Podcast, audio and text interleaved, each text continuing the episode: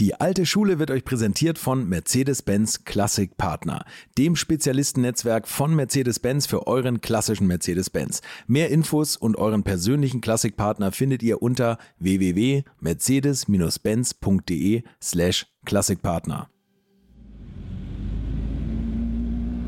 2007 war halt einfach ein hartes Jahr. Wir sind dann nochmal mit Pfennigbeträgen oder mit Pfennigteilen, Bauteilen auf Platz 1 und 3 liegend in 2007 stehen geblieben haben innerhalb von sechs Stunden zwei Motoren bis auf den Block komplett neu zusammengebaut, was in der Wüste bisher auch nicht so viele gemacht haben. Also beide Motoren ausbauen, komplett runterstrippen bis auf den Block und wieder komplett neu zusammenbauen. Donatus hat damals zum Carlos nur gesagt, er sollte den Motor langsam einfahren, hat er dann auch gemacht, mit dem Tagessieg. Hier ist alte Schule, die goldene Ära des Automobils. Mein Name ist Carsten Ahn und das hier ist die erste Folge des Jahres 2022 und ich freue mich, dass ihr wieder mit dabei seid. Letztes Jahr habe ich ja so einige Videos mit Rainer Braun machen müssen, in denen wir geschlossenen Motorsportabteilungen hinterhergetrauert haben. Eine tat ganz besonders weh und das war das Ende von VW Motorsport in Hannover. Und so starten wir mit einem wehmütigen Rückblick ins neue Jahr, denn was haben die nicht alles gemacht da? Ob als Motorenlieferant für verschiedene Formelklassen, in Cup-Serien, auf der Paris-Dakar oder zuletzt im Rallye-Sport der WRC oder sogar mit dem Elektro-Rennwagen IDA, mit dem Rekorder am Pikes Peak und auf der Nordschleife gelangen. Aber selbst die konnten Herbert dies nicht dazu bewegen, die Motorsportabteilung am Leben zu halten. Man will sich in Wolfsburg am liebsten auch gar nicht mehr an die glorreichen Jahrzehnte erinnern. Selbst die Webseite ist inzwischen offline, wie ich gerade gesehen habe. Aber dafür gibt es ja die alte Schule, die Cancel Culture freie Zone in eurem Podcast-Player. Und mein Gast hat 30 Jahre VW Motorsport hautnah miterlebt. Ralf Arnecker heißt er und er hat die Werkstatt in Hannover geleitet und unter anderem dafür gesorgt, dass die Autos auch unter Hochdruck richtig zusammengebaut wurden und dass auch beim Außeneinsatz genug Ersatzteile dabei waren und die Autos perfekt vorbereitet an den Start gehen konnten. Wie die Zusammenarbeit mit Chris Nissen und Jost Capito und wie steinig der Weg bis hin zu den ganz großen Erfolgen war, das erfahrt ihr in dieser Folge. Und sie passt perfekt in den Januar, denn wir reden ausgiebig auch über die Paris-Dakar-Zeit und diese Rallye, die findet ja derzeit auch gerade wieder statt. Viel Spaß also mit meinem Gast Ralf Arnecke. Mein Werdegang war halt eben, dass ich privat an Autos geschraubt habe und auch teilweise schon an Rallye-Autos äh, was mitgeschraubt habe. Mhm. 1990 habe ich hier begonnen. Damals habe ich als Schlosser hier begonnen.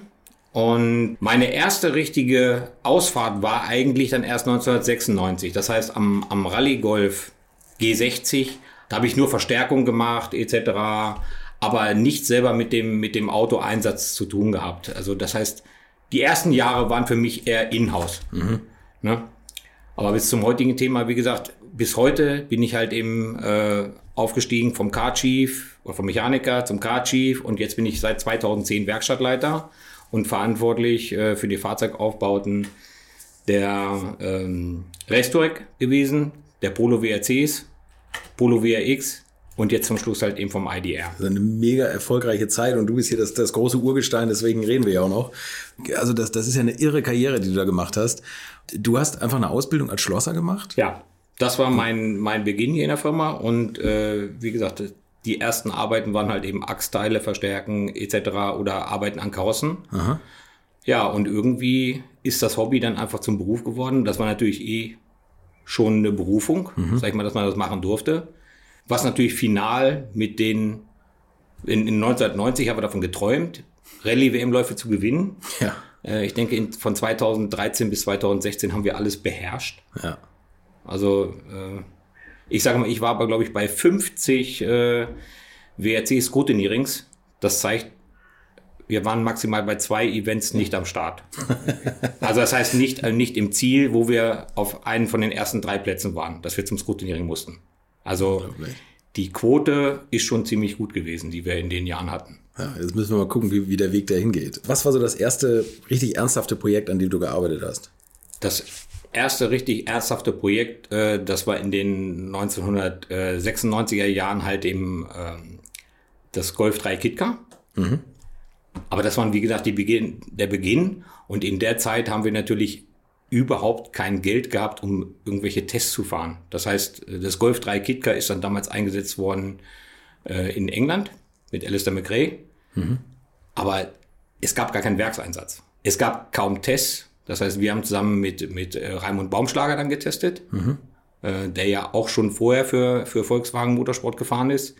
Aber das Geld, die Kilometer, die wir heute gefahren haben, um ein Auto vorher einzusetzen, das hatten wir ja gar nicht. Also es war, stand niemals zur Debatte, so viel Geld dafür auszugeben.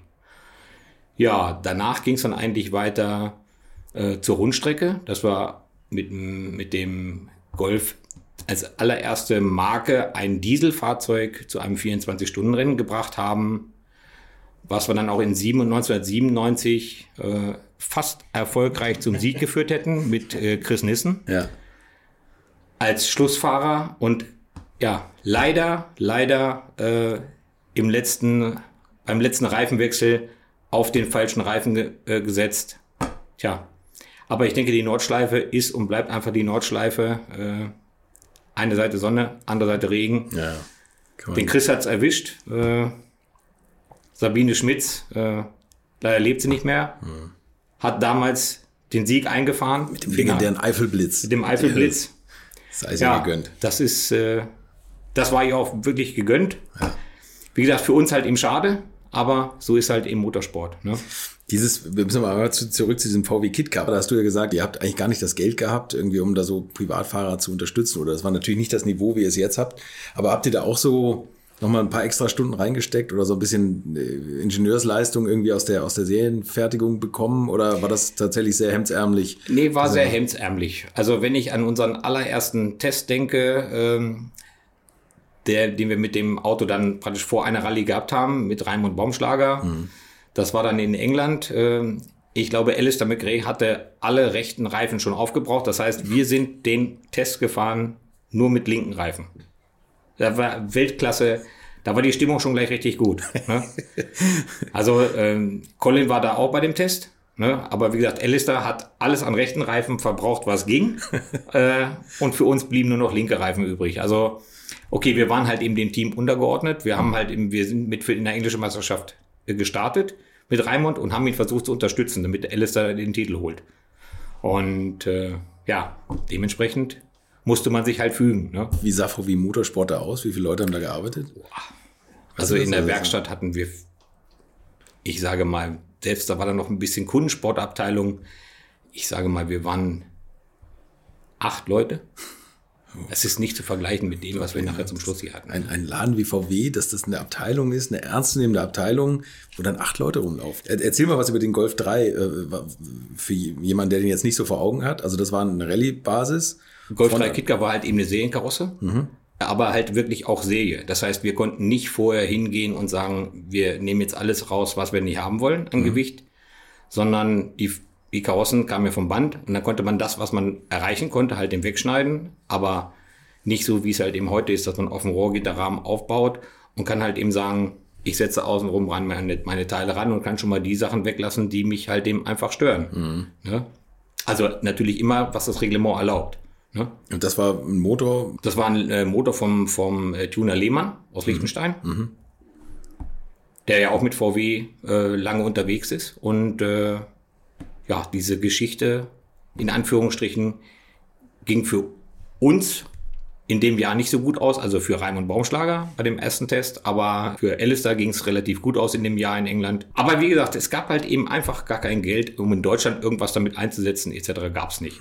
Das war nur praktisch ein Projekt, dass man halt eben auch Autos verkauft an, an Kunden. An Kunden, okay. Und dann äh, kam die irgendwann die Entscheidung, das ist ja wahrscheinlich eine Vorstandsentscheidung gewesen zum 24-Stunden-Rennen. Und dann hieß es, jetzt müssen, wir, Diesel. jetzt müssen wir angreifen mit dem Diesel. Das Genau. sollte ja das erste, genau, der erste Diesel werden, der die 24 Stunden auf dem Nürburgring gewinnt. Das, was BMW dann dummerweise ja im nächsten Jahr geschafft hat. Ja, in war- 97 waren wir mit dem Diesel. 97 mit war dem die, Diesel ein Jahr später, genau, mit dem Diesel, genau. Das heißt, das waren dann auch schon speziell aufgebaute, das heißt, da haben wir neue Karossen für aufgebaut. Das, heißt, das, das war dann nicht mehr eine Standardkarosse, sondern wir, da haben wir dann wirklich schon in Bratislava die Karossen richtig für erleichtert, da wo es halt eben auch erlaubt ist, bevor sie zusammengeschweißt worden sind. Ja, okay, alles klar. Also da ging das auch wirklich los. Der Andy Hensch war da verantwortlich damals als äh, Projektleiter so für die, für die Fahrzeuge. Und so haben wir die Sache irgendwann gestartet. Und Und es bedarf halt eben einfach nur einen Startschuss aus Wolfsburg, einer Idee, Ja. um den Startschuss für sowas zu geben. Wer hat das so unterstützt? Also von wem kam die Idee oder wer war da? Das kann also, ich Also nicht das war. Das ich wahrscheinlich eine Vorstandsentscheidung. Das war eine Vorstandsentscheidung. Okay. Ja. So, und da habt ihr dann aber wahrscheinlich auch gemerkt, dass jetzt auf einmal richtig Geld da ist, oder? Oder zumindest mal schon mal ein Nee, Budget. da Auch noch nein. nicht. Nein, Also- da haben wir das noch nicht gemerkt. Also am Ende sind wir auf dem kleinen Köcher stehen geblieben. Wir haben danach weitergemacht mit dem Golf 4 Kitka in Mhm. 98. Den entwickelt zusammen mit den, das gab damals eine Ab, äh, Entwicklungsabteilung in Wolfsburg, Mhm. die EM 1798. Aus der sind halt eben auch viele Maschinen etc. irgendwann in 2004 hier rüber gewandert, Mhm. gewandert, wo wir halt eben diese, diese beiden Abteilungen zusammengeführt haben hier in Hannover. Und diese Entwicklungsabteilung hat den Golf 4 Kitka als erstes Auto entwickelt. Und ich denke, dass meines Wissens auch damals dann schon Eddie Weidel als Konstrukteur in Wolfsburg war, wenn ich mich recht entsinne. Und unser damaliger Chef war dann äh, Karl-Heinz Goldstein. Das Golf 4 Kitka haben wir dann haben wir für die für die englische Meisterschaft entwickelt. Also in 1999 ähm, war mein Fahrer dann der ähm, Mark Higgins. Und im Jahr 2000 äh, war es äh, Tapio Laukan. Ja, leider hat auch das nicht richtig zum Erfolg geführt. Also wir haben bei, die, bei diesen Tests etc., ich kann mich nur einmal daran erinnern, dass Neil Simpson, glaube ich, an einem Testtag äh, ein Polo Gruppe N morgens schon weggeschmissen hat und der gleiche, der im, bei dem Überschlag schon mit dem Auto gesessen hat, der ist am Nachmittag nochmal ins Auto eingestiegen, dann zum, zum Tapio Laukan. Hat er nur vorher darum gebeten, dass er sich nicht auch noch überschlägt. Der hätte ja schon einen Überschlag hinter sich an dem Tag. Also der war schon ganz gut bedient. Aber wie gesagt, es hat den Leuten damals Spaß gemacht. Aber die, die Kilometer, wie gesagt, ich kann nur eins sagen, diese Kilometer, was, wenn man das rechnet, was ein Testkilometer heute kostet, äh, da war wirklich jeder Kilometer so kostbar für uns, aber war halt eben auch teuer. Ne? Was, was kostet so ein Testkilometer? Kann man das umrechnen? Kann man das sagen? Ich, den genauen, den genauen Preis kann ich, kann ich nicht nennen. Wie gesagt, das kostet alles schon richtig Geld. Also für lau gibt es nichts. Nö, davon, das, das Rennsport die falsche Abteilung für, ne? So, und wann habt ihr dann, also mit dem, mit dem Golf 4, das war jetzt auch noch alles so ein bisschen auf Sparflamme, aber irgendwann kam ja mit die Entscheidung, wir wollen die ganz große Bühne. Das war ja eigentlich schon so ein bisschen das 24-Stunden-Rennen, oder? Also das ist ja schon damals Beim eigentlich... 24-Stunden-Rennen haben wir natürlich mit, mit den Kollegen aus dem, aus dem VW-Werk zusammengearbeitet und haben die ersten Dieselmotoren auch aus dem Werk bekommen fürs 24-Stunden-Rennen. Ja. Und für die war natürlich auch dann alles neu. Das war natürlich auch schon eine, eine Härteprüfung für die, Ja. weil sowas hatten die bisher auch noch nicht. Ich meine, da reden wir davon, dass, dass tagelang Leute mit, mit Standard-Serienfahrzeugen äh, um die Nordschleife fahren. Mhm. Aber so ein 24-Stunden-Härtetest äh, am Limit ist ist dann schon was anderes, anderes. Ne? Wo ist der Motor entwickelt worden? Also hier bei euch im Motorsportbereich? Nein, oder der ist ja noch in Wolfsburg entwickelt, in entwickelt Wolfsburg. worden. Okay. Ja. Und ihr habt die, die, die Eckdaten vorgegeben, die er haben müsste? Genau, wo, wo muss er reinpassen, äh, wo baut man ein und der Rest ist hier in Hannover gemacht worden. Diese ganzen Prüfstandsläufe und sowas, das ist dann auch hier gelaufen oder lang, also ihr seid ja die 24 Stunden wahrscheinlich schon vorher mal gefahren, oder? Oder irgendwie Wir sind Langstrecken? 24 Stunden Tests vorher gefahren, äh, teilweise in Oschersleben. Äh, das war dann aber eigentlich eine reine Hasenjagd, weil ich glaube, wir haben mehr Stoßfänger zerstört, als, äh, als wir mitnehmen konnten. Also äh, Oschersleben ist leider äh, nachts nicht so schön zu fahren und irgendwann ist auch äh, in Oschersleben das Nachtfahrverbot gekommen. Aber am Anfang äh, war das noch so, dass wir, dass wir wirklich lange testen konnten. Okay. Aber wie- das zeigt ja halt eben schon, man bleibt einfach in der Nähe. Ne? Es, das, das Geld ist nicht da gewesen, um, um, um die großen Reisen zu machen. Äh, Das ist schon Wahnsinn. Ne? ist ein Riesen, ist ein. Riesenwahnsinn. Das ist, aber es kostet halt eben auch alles äh, sein Geld. Ne? Wenn ich, ne, wenn ich zu WRC-Zeiten haben wir ständig zwischen 50 und 60 Leuten durch die Gegend geschickt. Das, wenn ich die irgendwo nach Übersee fliege, äh, da kommen natürlich Summen zusammen. Ne? Wenn ich hier nebenan in Oschersleben teste, ist das eine ganz andere Kann Hausnummer. jeder einen Ne? Privatwagen anfahren. Hier Ne? kann jeder mit seinem Privatwagen erst dahin fahren. genau. Und wann war es das erste Mal so, dass das Geld nicht mehr so eine große Rolle gespielt hat? Das äh, kam mit der Zeit mit Chris Nissen eigentlich, oder? Der hat, glaube ich, so ein bisschen den, die große Aufbruchstimmung gebracht. Ja, und das ist, äh, das kann man so sagen. Also das war im September 2003.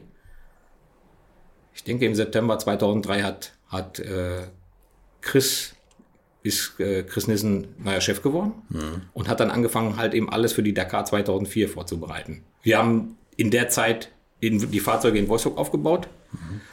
Alle Ersatz- oder alle Einsatzfahrzeuge, praktisch die LKWs etc., das war alles hier in Hannover. Ähm, das allererste Fahrzeug, damit sind wir, ich glaube, Mitte November das erste Mal nach Marokko gefahren. Und äh, alle waren der Meinung, in der Wüste regnet es nicht. ich glaube, den ersten Getriebewechsel haben wir gemacht, da stand unterm Auto 5 Zentimeter Wasser. Also das äh, war fast ein Tauchvorgang. was, war, was war dein Job da? Schon, also, da war ich äh, Car Chief. Car Chief, das heißt, du bist für ein Auto verantwortlich? Für, für ein Auto verantwortlich, ja. Und, und hast wie viele Mechaniker immer für so ein, so ein Auto? Äh, noch vier Mechaniker dazu. Vier Mechaniker, okay. Also das sind immer so, so ja, kleine Teams, die genau. das Auto in- und auswendig kennen und komplett ja. betreuen können, oder? Genau. Okay, Festgelegte Arbeiten, ja, bis ins Detail einfach festgelegt, wer macht was. Aber jeder kennt halt eben seine Ecke vom Auto ganz genau. Okay. Wie ist eigentlich die Entscheidung zu ähm, Dakar gefallen? Also äh, hast du da so ein bisschen mit drin gesteckt oder weißt du, wie, wie, wieso Paris-Dakar? Also weil man irgendwie den Touareg verkaufen denke, wollte? Das, oder? Ich würde tippen, dass das einfach eine, eine Vorgabe war vom Vorstand, ja. äh, den Touareg zu promoten. Ja. Und äh, ja, das war dann halt eben unsere erste, in Anführungsstrichen, Werksaufgabe. Ne? Okay. Das war der erste Werksmotorsport, den wir ab 2004 hier wieder gemacht haben. Und Chris Nissen, der hat da, glaube ich, auch ein, strenges Regiment geführt und, und äh, der hat da schon so ein bisschen Zug in den Laden gebracht. Ja gut, Chris hat einen, hat einen Riesenanteil daran, äh, dass dieser Laden praktisch das Go für Motorsport bekommen hat. Das ja. steht außer Frage. Also ich denke, das ist, das ist einfach so, in, in einem Konzern muss man ja mit einer Idee, mhm. mit einem Konzept irgendwo hingehen und muss sich muss das vorschlagen, muss es genehmigt bekommen. Mhm. Und wenn ich dann natürlich die richtigen Leute als Unterstützer habe, dann muss ich natürlich trotzdem irgendwann ein Projekt auch umsetzen.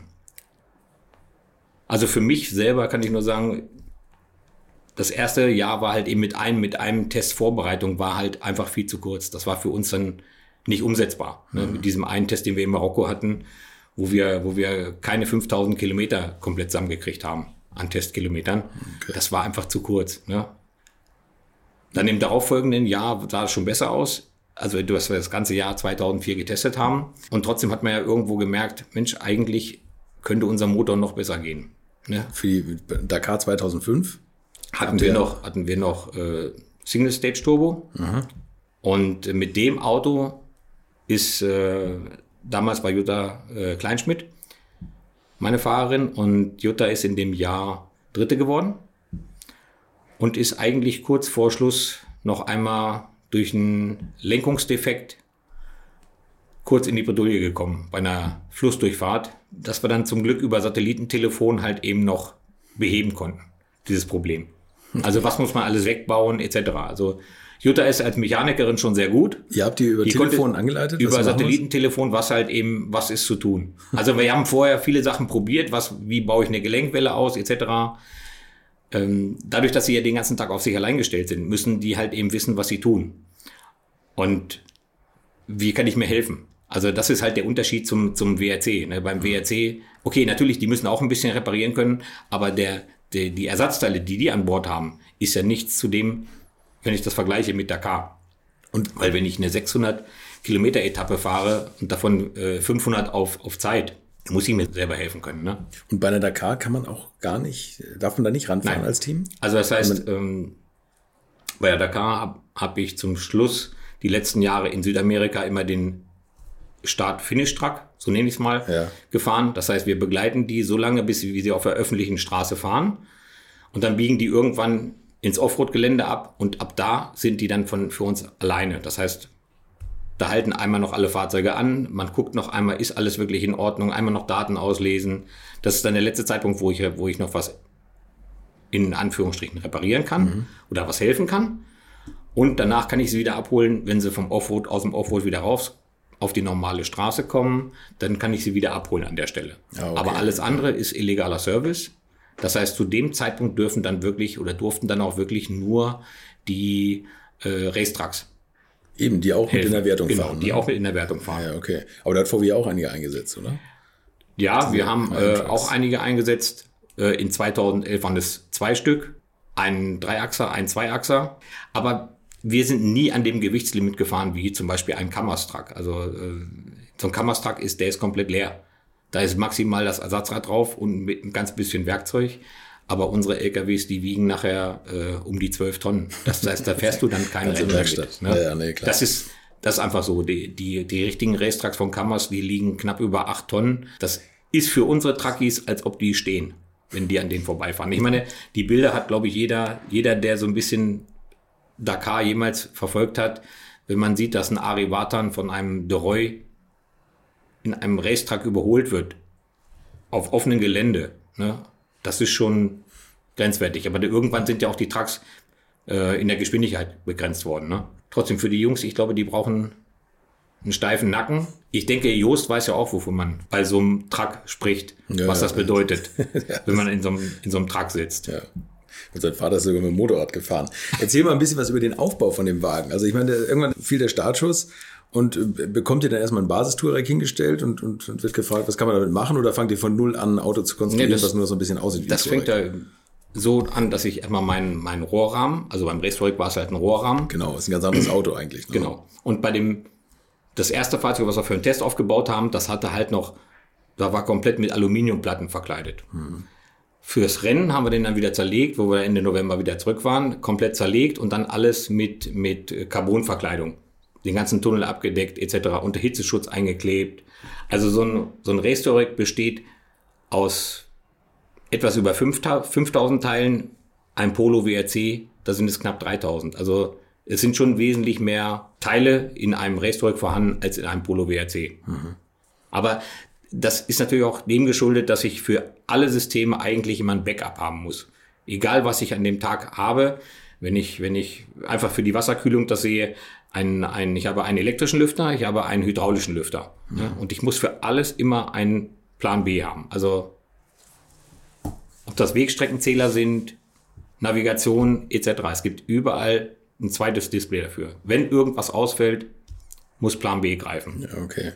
Und habt ihr dann mit den, mit den Fahrern, hast du jetzt ja schon angedeutet, habt ihr wahrscheinlich auch so kleine so Crashkurse gemacht, wie man Sachen repariert? Genau, das war hier, aber das ist natürlich unter klinischen Bedingungen, das ist in der Werkstatt gewesen. Ja, ja, klar. Ähm, wenn man das draußen hat, bei Sandsturm, dann lassen sich manche Teile nicht so schön wechseln. Wenn man eine Sandbrille aufhat, ähm, nach zwei Minuten einem die Nase voll steckt mit Sand.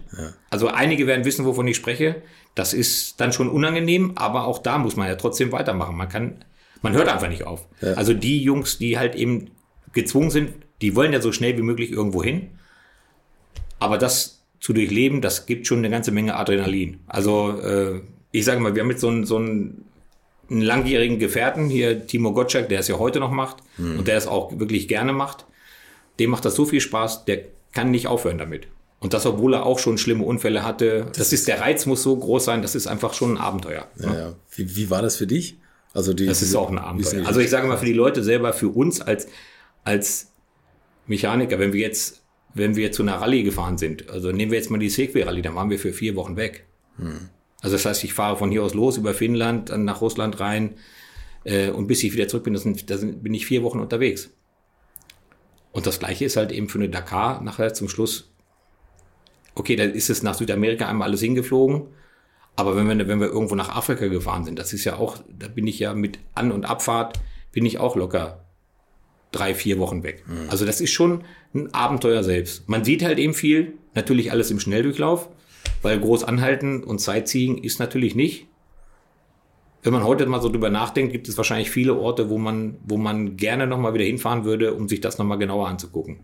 Ja, davon gehe ich aus. Ist es eigentlich so, dass man während der Dakar noch so Teile einfliegen lässt, wenn da irgendwas knapp wird? Nein, das muss verboten. man, man muss alles dabei Das haben. ist, man ne? muss alles dabei haben. Das, das ist halt eben äh, einer der Punkte, den man mitlernen muss. Ja. Und wenn man das nicht lernt, dann ist es ein hartes Lernen. Ja, das stimmt. Aber gerade als Mechaniker, da ist man doch, wenn, wenn nachts der Wagen reinkommt und die Fahrer mal irgendwie ein paar Stunden schlafen, da seid ihr dann am Schrauben an den Autos, oder? Ja. Also das war speziell in den, in den ersten Jahren so. Also das erste Jahr war schon, war schon happig. Ähm, Da muss ich schon sagen, das Auto war anfällig. Ne? Das hat einfach geschuldet dem, dass wir dann nur einen einzigen Test vorher machen konnten. Und äh, die, die Teile halt eben so vorzubereiten, wie es gehört, das, sag ich mal, ist mit drei Monaten Vorlaufzeit einfach nicht zu machen. Mhm. Wie gesagt, das ist einfach zu schwierig. Und, und damals war, waren wir in der Werkstatt auch nicht so aufgestellt, wie wir es heute wären. Deswegen, das heißt, heute wüsste ich schon viel, viel mehr, was muss ich alles tun. Das heißt, dafür war auch unser Übergang. Die Dakar hat für uns, für alle weiteren Projekte genau das gebracht, um sofort erfolgreich zu sein. Mhm. Das heißt, ich weiß, was, was brauche ich, oder das heißt, ich kann es viel besser abschätzen. Was brauche ich, um ein Projekt erfolgreich zu absolvieren? Und das hat uns die Dakar gelernt. Mhm. Auch wenn es ein, wenn's ein bisschen gedauert hat und wir leider in Afrika nie gewinnen konnten. Aber in Südamerika haben wir dafür alles gewonnen, woran wir teilgenommen haben. So kann man es nennen. Ne? Ja. ja. Aber ein ganz wichtiger Punkt, und ich glaube, das habt ihr eben schon mal, wir sind ja hier schon mal rumgelaufen und, und das, das habt ihr schon so angedeutet, ähm, war die Qualitätskontrolle. Ne? Also das scheint irgendwie so ja. ein ganz wesentlicher Faktor zu sein. Die Qualitätskontrolle haben wir im Jahr, nach dem Jahr 2007, nachdem ein Rehsteuer von Ari Vatan abgebrannt ist, über den müssen wir auch noch reden. Da ist ja noch, ein, ja, ist ja noch was Tolles im Büro liegen. Da gibt es noch was. Genau. Ähm, da haben wir die Qualitätssicherung extrem erweitert oder aufgebaut, weil alle Teile, die wir nicht geprüft haben, die wir von Zulieferern bekommen und die halt eben nicht die Vorgaben erfüllen oder alle Teile, die niemals die Qualitätssicherung durchlaufen haben, sind vielleicht am Ende wertlos. Mhm. Ich, ich, ich fahre sie mit nach Afrika oder mit nach Südamerika mhm. äh, und vielleicht funktionieren sie gar nicht. Das heißt, wir haben uns dann dazu gezwungen, wirklich alle Teile, die bei uns ankommen, gehen durch die Qualitätssicherung. Und da waren sich auch alle einig, das ist in 2007 auch umgesetzt worden. Wir haben dann damals ein Clean-up-Auto gebaut, so haben wir es genannt, praktisch ein Musterfahrzeug. Mhm. Und dieses Fahrzeug, dem wurde alles unter, so untergeordnet, alle anderen Fahrzeuge mussten genauso aussehen. Ah, okay, also so ein kleines so ein Baumuster. Genau. Ja, und das, das hat am Ende auch zum Erfolg geführt. Und wir haben noch was erhöht. Das heißt, wir haben die Testkilometer nochmal von 5 auf 10.000 Kilometer hochgesetzt. Das, das, heißt, dass man nicht eigentlich nur eine, eine Dakar absolvieren muss im Stage-Modus, sondern zwei. Also das, die Testarbeit war auch so, dass für die Fahrer, wir haben dann teilweise gesagt, okay, das Auto fährt morgens mit dem Fahrer und damit das mit dem Fahrer. Ja, unglaublich. Das ist schon echt Aber es hat auch, ja, es hat einfach so viel Spaß gemacht. Äh, wie gesagt, Marokko haben wir sehr oft besucht in diesen Jahren. Ja, das glaube ich. Das, du, was sind da so, so Teile übrigens, die, die immer wieder anfällig sind in der Qualitätskontrolle? Gibt es da irgendwas, was, wo, man immer sagt, uh, das ist, das ist so oft ein Problem gewesen, bis wir das im, im Griff hatten? Nee, das, das, nach einer Zeit hat man das raus. Denn nach einer Zeit weiß man, weiß man genau, welche Lieferanten liefern wirklich Top-Ware. Ja. Da brauche ich nur Stichproben machen und bei welchen muss ich äh, immer wieder drauf schauen. Also das ist halt eben ein Zyklus, äh, das haben die Jungs in der Qualitätssicherung irgendwann drauf. Aber natürlich gibt's immer wieder Teile, äh, Motorenteile auf alle Fälle, äh, dass, die, dass die Köpfe gescannt werden etc., wenn man halt eben keine Lufteinschlüsse oder oder oder oder irgendwas haben möchte. Das ist halt eben heute Standard. Ja, okay. Ja. Also Standard für Werksteams zumindest. Standard, ne? ja, aber, aber das ist halt eben genau ein Punkt. Wenn man halt eben, wenn man einen, wenn man das für WRC sieht oder, mhm. oder für die Dakar. Für die Dakar habe ich im Jahr eigentlich genau einen einzigen Versuch. Mhm. Wenn der misslingt, dann ist ein Jahr futsch. Ja.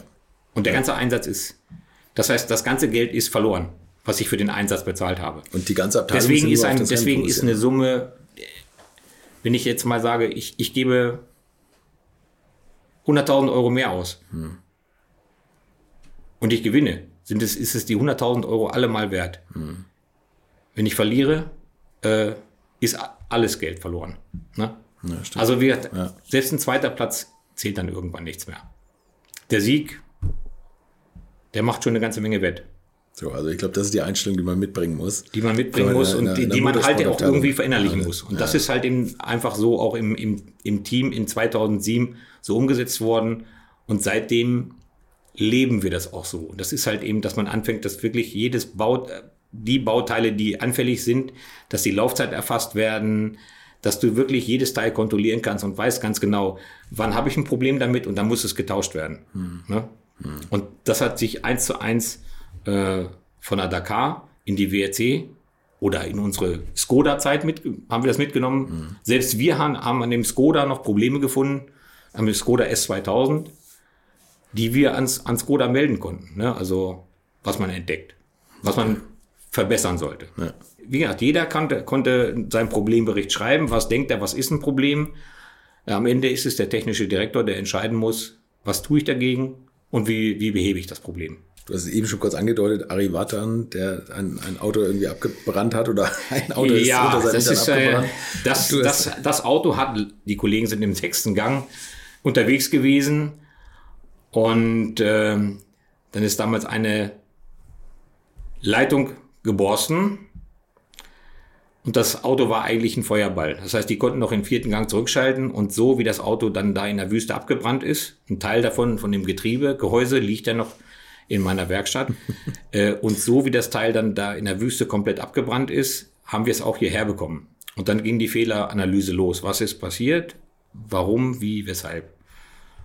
Und zu der damaligen Zeit gab es dann halt eben einen, den bekannten Schadenstisch in Wolfsburg der Volkswagen AG von Herrn Dr. Winterkorn und äh, da musste unser damaliger Motorenchef Donatus Wichelhaus halt antreten.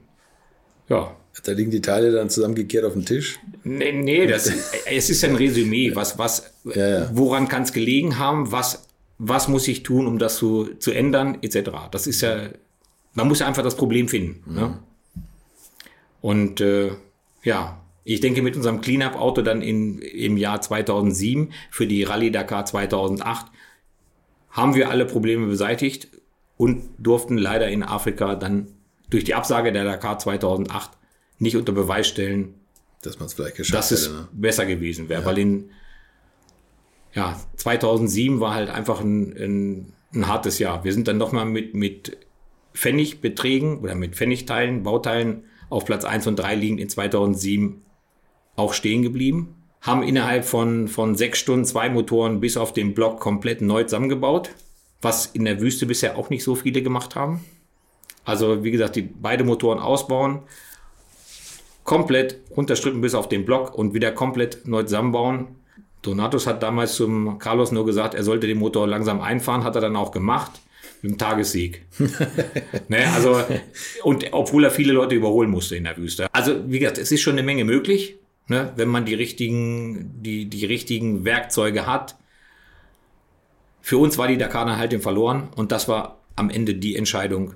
Wir müssen in Sachen Qualität einfach so werden, dass, dass die letzten oder die kleinsten Bauteile nicht mehr ein Problem oder das Ende der Rallye bedeuten. Hm. Wie ist der Motorenmann zurückgekommen nach dem Vorstandstisch-Meeting mit oh. Professor Witterkorn? Ich kann mich gar nicht mehr richtig erinnern. Aber ich, ich denke, ich weiß nicht, wie die Stimmung war von Dr. Winterkorn, aber ja, ich denke, es gab ein munteres Gespräch. Sagen wir es mal so. Ja, okay, das ist, ist, alles gesagt. Also, aber danach ist das, ist das auch nicht mehr passiert, ne? Nein. also, ja wie gesagt, das ist halt eben. Zum Erfolg geführt.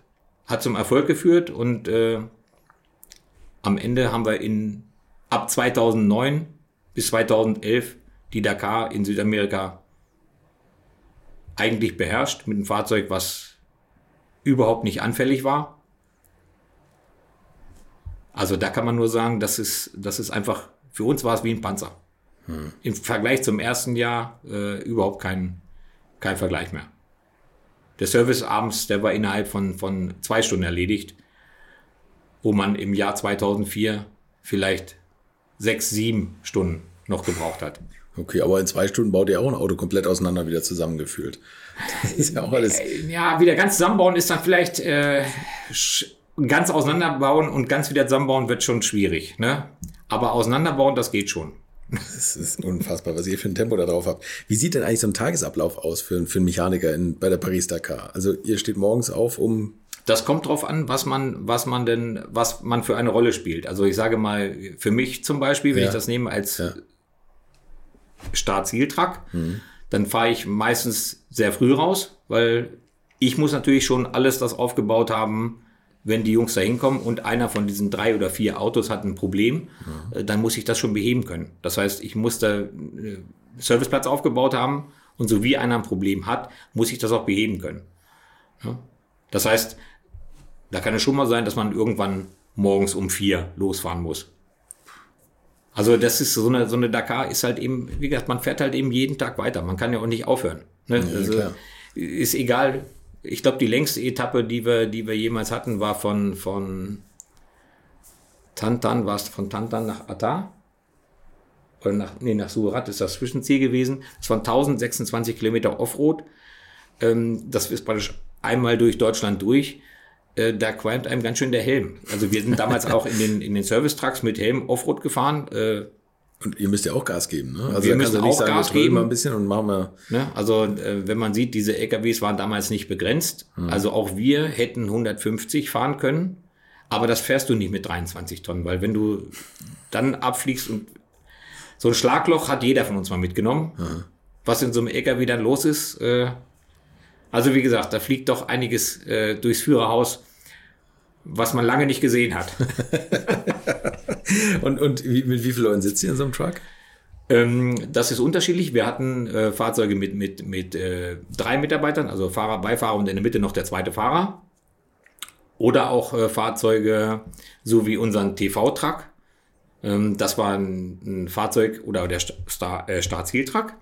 Der hatte auch vier Sitze drin, wo du dann praktisch Elektriker, äh, einen Datenmann mitgenommen hast und noch einen Mechaniker und meine Wenigkeit, um im Notfall was zu helfen, kurz vor Start in die Prüfung oder kurz danach. Kurz danach. Ne, dass du halt eben gerüstet bist. Und wechselt ihr euch dann beim Fahren ab so ein bisschen? Oder gibt es da auch. Die zwei Leute, die, die fahren, die wechseln sich ab, aber auch wir unterstehen ja trotzdem einem Art Roadbook. Das heißt, in den Ortschaften, du konntest dir auch Strafen fürs Team einfahren, wenn du zu schnell gefahren bist. okay. Also auch wir mussten Geschwindigkeiten einhalten. Und einer muss navigieren? Oder Einer muss navigieren. Äh, Im Jahr 2011, bei der letzten Dakar, gab es dann, glaube ich, das erste Mal ein Art Navigationsgerät, das nannte sich Trippi. Und da konnte dann auch wirklich auch mal der Beifahrer braucht dann nicht so genau drauf gucken, weil der hat dann, dann wirklich schon gesagt, wo, wohin es geht. Ah, okay, also das hat okay. schon relativ gut funktioniert. Okay. Das hat die ASU, ASO gut gelöst gehabt. Man unterschätzt das immer, ne? was da die, die Mechaniker eigentlich leisten müssen. So, und dann fahrt ihr hin, seid im Zweifel schneller als die Rennwagen selber, weil ihr irgendeine andere Strecke fahrt oder Oder kommt nach 1026 Kilometer Offroad hinterhergetrödelt. Ich glaube, wir hatten noch eine Stunde Zeit für einen Service. Ja, Jutta schon gedrängelt. ja, und dann hast du, dann, dann musst du sehen, welche Arbeiten sind die, die ich erledigen kann, bis sie los müssen. Dann kannst du nur wählen. Also das Wichtige wird zuerst gemacht und alles andere muss halt eben im nächsten Service gemacht werden. sind hoffen, dass das Ding hält. Und hoffen, dass das Ding hält bis dahin. Wie nehmt ihr so ein Auto auseinander? Also fragt ihr erstmal die, die Fahrer. Ja, als erstes ist natürlich, gemerkt? dass man, dass man den, die, die Fahrer fragt, was, was sind die Probleme gewesen während des Tages, weil man sie ja eigentlich auch dann wirklich für sechs bis 800 Kilometer gar nicht gesehen hat. Ja. Und äh, dann will ich natürlich wissen, was sind die Probleme oder was waren die Probleme während des Tages. Das heißt, die hätten dann auch teilweise einen, äh, einen Knopf, wo sie markieren konnten, wenn sie ein Problem hatten, dass ich später in den Daten viel einfacher das Problem wiederfinden konnte. Ja, okay, okay. Also die, die Datenaufzeichnung war auch Die ein wichtiger Faktor Datenaufzeichnung für ist dich. da ne? auch schon Also wichtig gewesen. Ja. Okay, so dann analysierst du das. War es die Bremse, war es das Getriebe, warum schaltet er da immer falsch? Und dann, und dann musst du eine Entscheidung fällen, jetzt rufen wir das Ding auseinander. Und das geht immer gegen die Zeit, ne? Das geht immer gegen die Zeit. Das ist in, in Anführungsstrichen bei der Dakar nicht so schlimm wie, wie bei der WRC. Bei der WRC ist ja ganz klar vorgeschrieben, dass man morgens hat man 15 Minuten Service, mittags 30 und am Abend 45 Minuten. Dazu zählt die Ein- und die Ausfahrt in den Servicepark schon mit zum Serviceplatz. Da ist die Zeit natürlich noch richtig begrenzt. Ne? Also bei der Dakar ist es halt so, da habe ich die ganze Nacht, ich, da ist nur wichtig, dass am nächsten Morgen, wenn die Startzeit da ist, dann müssen sie an der Startlinie stehen. Und das ist, das ist halt eben fix. Dagegen, dagegen kann man nichts machen. So, und dann habt ihr geschraubt, je nachdem, was anlag. Zwei Stunden, wie du gesagt hast, im ersten Jahr auch mal sechs Stunden. Dann könnt ihr euch noch, und in der Zeit schlafen die Fahrer oder essen oder die, Die- das ist ja auch noch die- sowas, ne? Ihr wohnt ja irgendwie auch alle zusammen da, ne? Das ganze Team. In so, in so Zelten. ja, oder so ein, so, ein, so ein Biwak ist halt eben schon was Spezielles, weil in Afrika ist, äh, sind teilweise mehr Tiere im Hotel als außerhalb vom Hotel. Also das haben. Aber ich nicht die denke, auf dem Grill, sondern die. Nein, die nein, nein, nein. rum, Ich ne? rede jetzt über, es sind kleine Tiere. Ach so, okay. Ne? Also es, man soll das nicht glauben, was es halt eben alles für schöne Tiere gibt, aber äh, bei einer Dakar ist es ganz gut, wenn man halt eben in seinem eigenen Zelt schläft oder irgendwo, sag ich mal, auf dem LKW, auf der, auf der Flachte vom, vom LKW seitlich, das ist, da, da ist, dann ist alles gut. Aber im Hotel, Das haben wir uns in Afrika, glaube ich, da war das Hotel maximal zum Duschen da im ersten Jahr. Und es gab aber auch Tage, wo man, wo man wirklich als ganzes Team fünf Tage am Stück nicht geduscht hat. Und dementsprechend sah man halt natürlich auch aus. Ne? Also das, der Schweiß und, die, und der, ganze, der ganze rote Staub, das, ich glaube, am letzten Tag, wo wir in Dakar angekommen sind, habe ich, glaube ich, fünfmal geduscht und es kam immer noch was von der, von der roten, von dem roten Staub aus den Poren raus. Das ist schon unglaublich. Also, ist eine schöne Erfahrung, mal wieder schön zu duschen, wenn es Wasser gibt.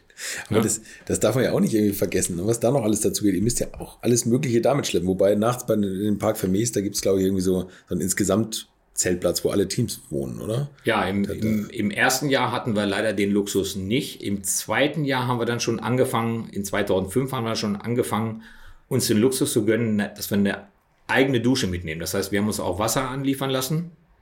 Das waren 600 Liter Wasser maximal. Das war jetzt kein Trinkwasser, sondern aus dem Brunnen raus. Aber abends das Gefühl, nach der Arbeit einmal ganz kurz zu duschen.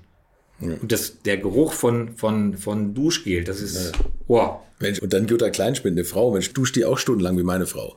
Hatte sie erstmal schon mal nee, 450 nein, nein, Liter, meine Frau hat schon mal 450 war, Liter weggeduscht. Ganz klar, das war ganz klar verpönt.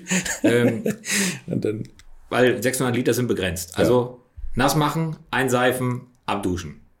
Also mit zehn Minuten duschen und laufen lassen geht schon gar nicht. ja. Ne, also da ist Wassersparen, Wasser alle ist. Da ist Wassersparen angesagt. ja, okay. okay.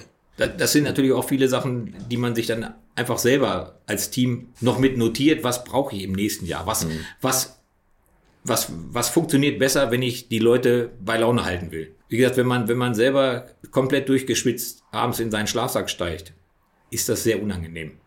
Ja. Und da fühlt man sich auch nicht richtig, richtig wohl. Also speziell nach fünf Tagen nicht. Also eine Nacht ist alles gut, aber ähm, nach fünf Tagen ist es sehr unangenehm. Ja, klar. Ja, was eigentlich auch an dem Biwak natürlich sehr schön war, war wirklich, dass alle, alle Fahrer, Beifahrer, Mechaniker, Ingenieure auf, unter den Zelten gemeinsam abends im Biwak gesessen haben und auch ihr Essen im Sitzen, im Liegen da eingenommen haben. Mhm. Das ist natürlich schon wie eine eigene Blase. Sag ich mal, das sind zweieinhalbtausend Leute, die, die jeden Tag von A nach B fahren. Also das ist schon eine schöne Stimmung, wenn man das abends mitmacht, rund ums Lagerfeuer in diesem kleinen Biwak zu sitzen und sein Essen da zu essen. Das ist auch schon eine schöne Gemeinschaft. Es sind zweieinhalbtausend Leute, die insgesamt bei der Dakar, also jetzt nicht nur VW, sondern von allen Teams da zusammenreisen. Also ich denke, äh, zu unserer Zeit dürften es um so zwischen zwei, wow. zweieinhalbtausend Leute sein, die, die, den, die der ganze Tross beinhaltet. Und ist man da so in seinem Team so ein bisschen gefangen oder sind da Nein, also, also im Biwak auch mit anderen Teams? Im, im Biwak selber natürlich kommt man mit den Leuten in Kontakt. Ja, okay, ne? okay. Und und da ist es ja auch so, wenn ich ich kann ja abends nichts ausstellen. Also wenn neben mir Kammers steht, äh, dann dann kann ich nicht sagen, äh, jetzt hört mal auf hier mit dem Vorschlaghammer rumzuhauen den ganzen Abend. Äh, ich kann ich will schlafen ja. oder ich kann schlafen, weil dann bin ich fertig. Aber ja. im Kopf muss man sich einfach vorstellen, ich stelle mir meinen Wecker, ich muss in vier Stunden wieder aufstehen. Egal wie lange der jetzt noch auf der, auf der Vorderachse oder auf dem U-Schutz rumhämmert, ich muss schlafen. Und ja. das muss man sich einfach vor Augen halten. Und da muss man sich vorher auch darauf einstellen. Ansonsten findet man einfach keine Ruhe. Weil du, du hast keine ruhige Minute, wo du sagen kannst, die hören jetzt alle auf. Ja, das geht bis, ja. bis, bis morgens. Ich meine, die Privatiers sind noch, sind noch viel ärmer dran. Die meisten von denen, die mit dem Motorrad unterwegs sind, haben eine Kiste eine Aluminiumkiste, wo ihre, wo ihre Teile drin sind und müssen so lange reparieren, bis sie am nächsten Morgen wieder losfahren können. Ne? Wenn ihr Motorrad nicht funktioniert, das repariert ja keiner. Mhm. Unsere Fahrer oder wir haben es da einfacher. Wir können die Autos reparieren. Wir stellen die den Jungs hin oder Fahrern und Beifahrern. Die steigen ein und fahren los. Ja, haben die Fahrer irgendwo ein bisschen getrennt geschlafen, dass die von dem Getrümmer. Nee, also ich glaube, wir hatten das einmal, dass Carlos mal ins Hotel wollte. Der ist dann auch wieder gekommen wo ich gesagt habe, ne, dass mehr Tiere im Hotel sind äh, als äh, draußen, hat er auch gesagt, nee, er schläft lieber im Zelt. Da muss man natürlich auch gucken, wo man das Zelt hinbaut. Man sollte es nicht gleich auf dem Ameisenhaufen bauen. Äh, das ist sonst auch kein Spaß. okay. Und musstet ihr dann eigentlich auch noch nicht nur die Einsatzwagen, ihr musstet ja auch eure, eure Begleitfahrzeuge wieder irgendwie wahrscheinlich fertig machen, oder? Das ist ja wahrscheinlich auch noch mal was zu schrauben gewesen. Ja, aber wenn ich in, in Sachen Offroad, auch dafür gab es eine eigene, eine eigene Mannschaft. Also wo wir noch in Afrika gefahren sind, gab es dafür eine eigene Truppe, die halt eben die Begleitfahrzeuge dann auch revidiert hat, wenn daran was war. Wenn ich das in, in, in Südamerika sehe, da sind wir, pff, keine Ahnung, da sind wir vielleicht 5%, wenn überhaupt 5% der Strecke Offroad gefahren. Ja, okay. Der Rest alles nur auf okay. geteerten Straßen. Also da gab es nichts groß zu revidieren. Ja. Das war in Anführungsstrichen nur, nur für Afrika halt eben angesagt. Mhm. Wie viele Leute wart ihr insgesamt im, im, Team, also die da mitgefahren sind? Bei der Dakar würde ich tippen, so im letzten Jahr vier Autos, äh, um die 90 Leute würde ich mal tippen. Und wenn man das dann vergleicht mit den kleinen Privatteams, da hat man schon, hat man ja. schon ganz schön Geburtstag. Du eben ist noch ein Begriff gefallen, die Silkway Rally. Was, was ist das genau? Die Silkway Rally, das ist äh, eine Rallye, die in, in Russland startet, ist auch eine, eine Marathon-Rallye, mhm. ist, zählt zum Marathon-Weltcup. Und da hatten wir halt auch mal eine wunderschöne Begegnung, dass uns der Wladimir Putin besucht hat und dann wirklich auf dem ganzen Servicegelände auch alles abgesperrt war. Also das heißt, es durfte kein anderes Flugzeug mehr landen oder starten. Also auch da sind ja sonst immer von der ASO Flugzeuge, die starten, landen, wie auch immer, oder Hubschrauber. Und da zu dem Zeitpunkt, wo er dann da war, durfte über Stunden kein anderes Flugzeug starten.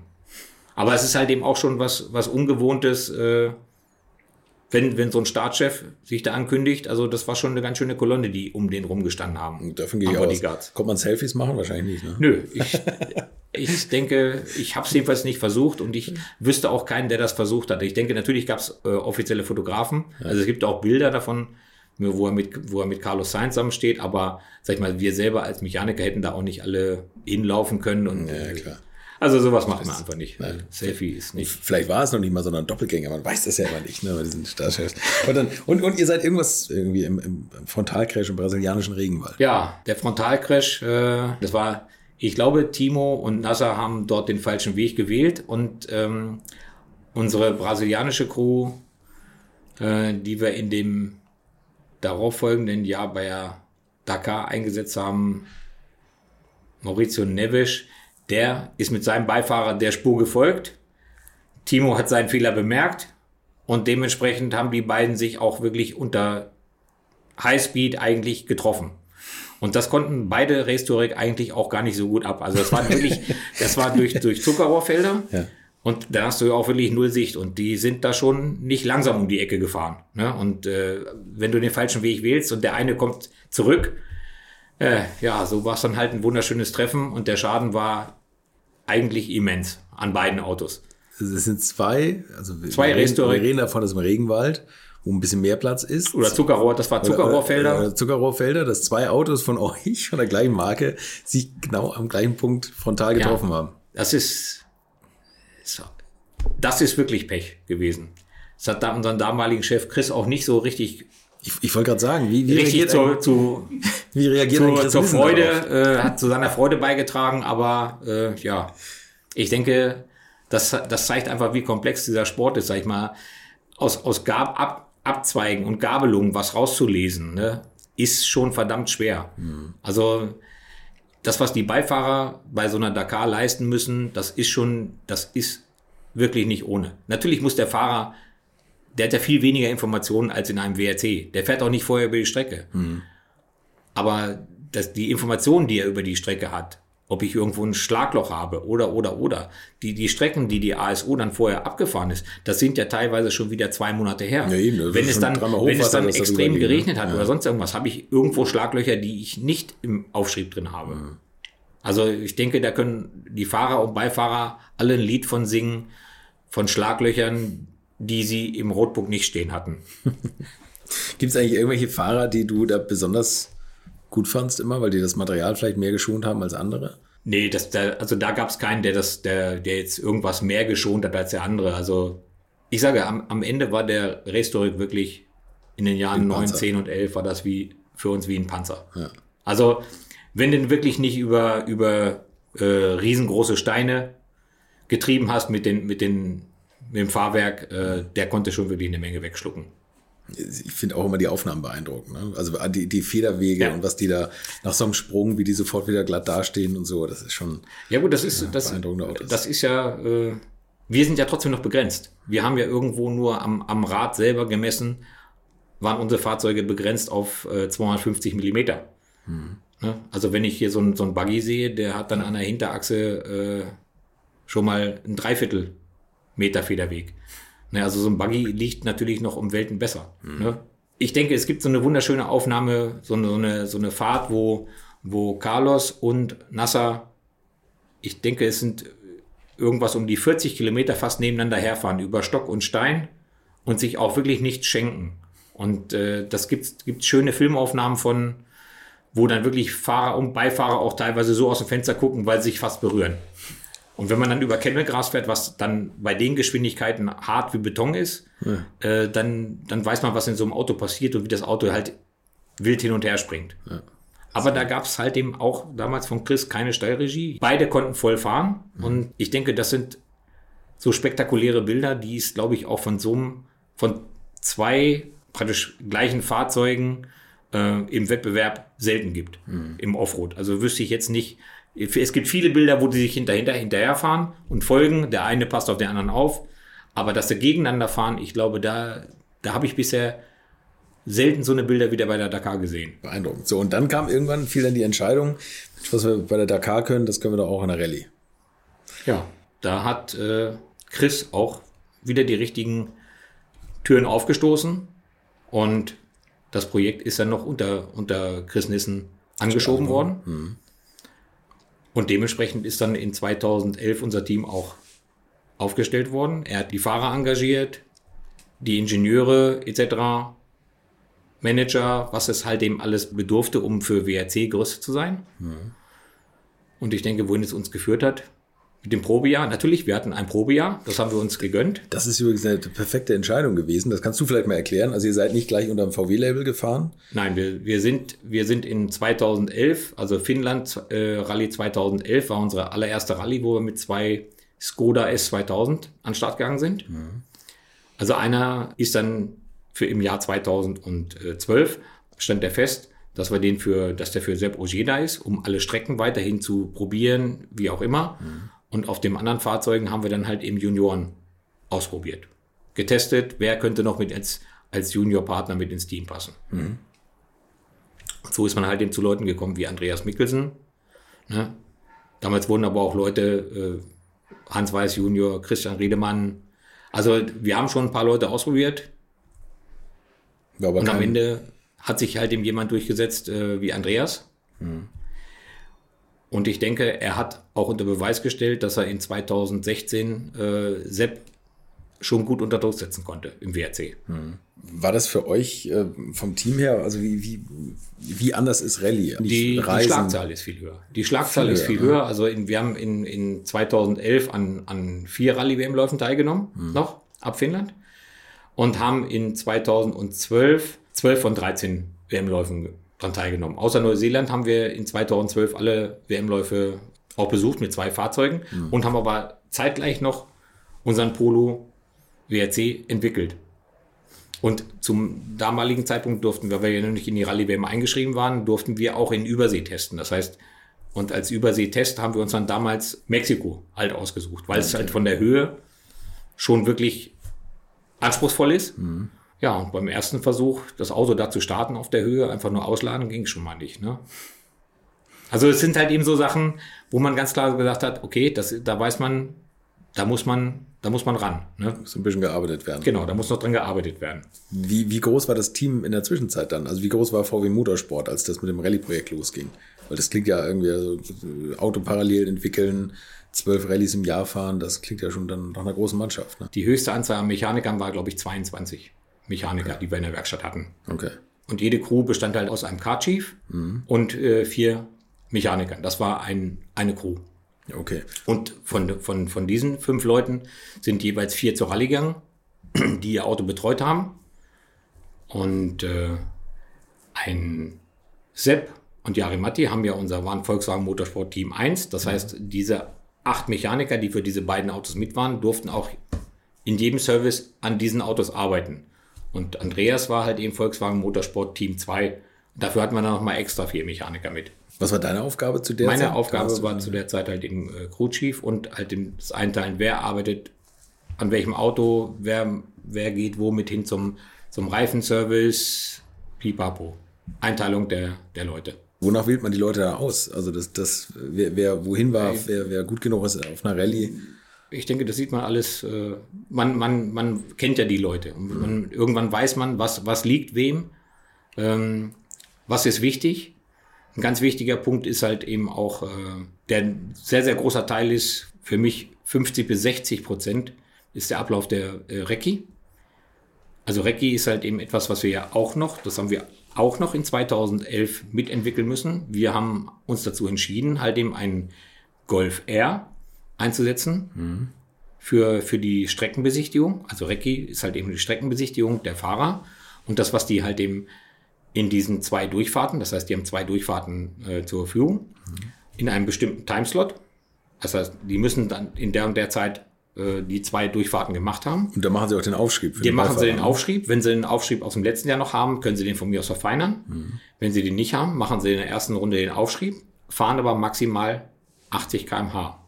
Mhm. Fahren sie schneller, gibt es eine Strafe. Und das ist das Problem, was wir halt eben haben. Das heißt, die, in den Fahrzeugen befindet sich dann halt eben auch eine Kamera drin. Mhm. Das heißt, die, die, die Ansagen werden aufgezeichnet und Fahrer und Beifahrer können diese, diese ähm, Ansagen und auch die, das Filmmaterial am Abend dann nochmal durchgehen und Verbesserungen einbringen. Was, was denkst du, was ist gut, was, was passt vielleicht gar nicht oder, aber wie gesagt, ganz wichtig ist halt eben, beim zweiten Mal ist es nur ein Check, wo sie wirklich komplett an den 80 kmh Limit fahren. Und dann wirklich nur zu sehen, passt das oder passt das nicht. Mhm.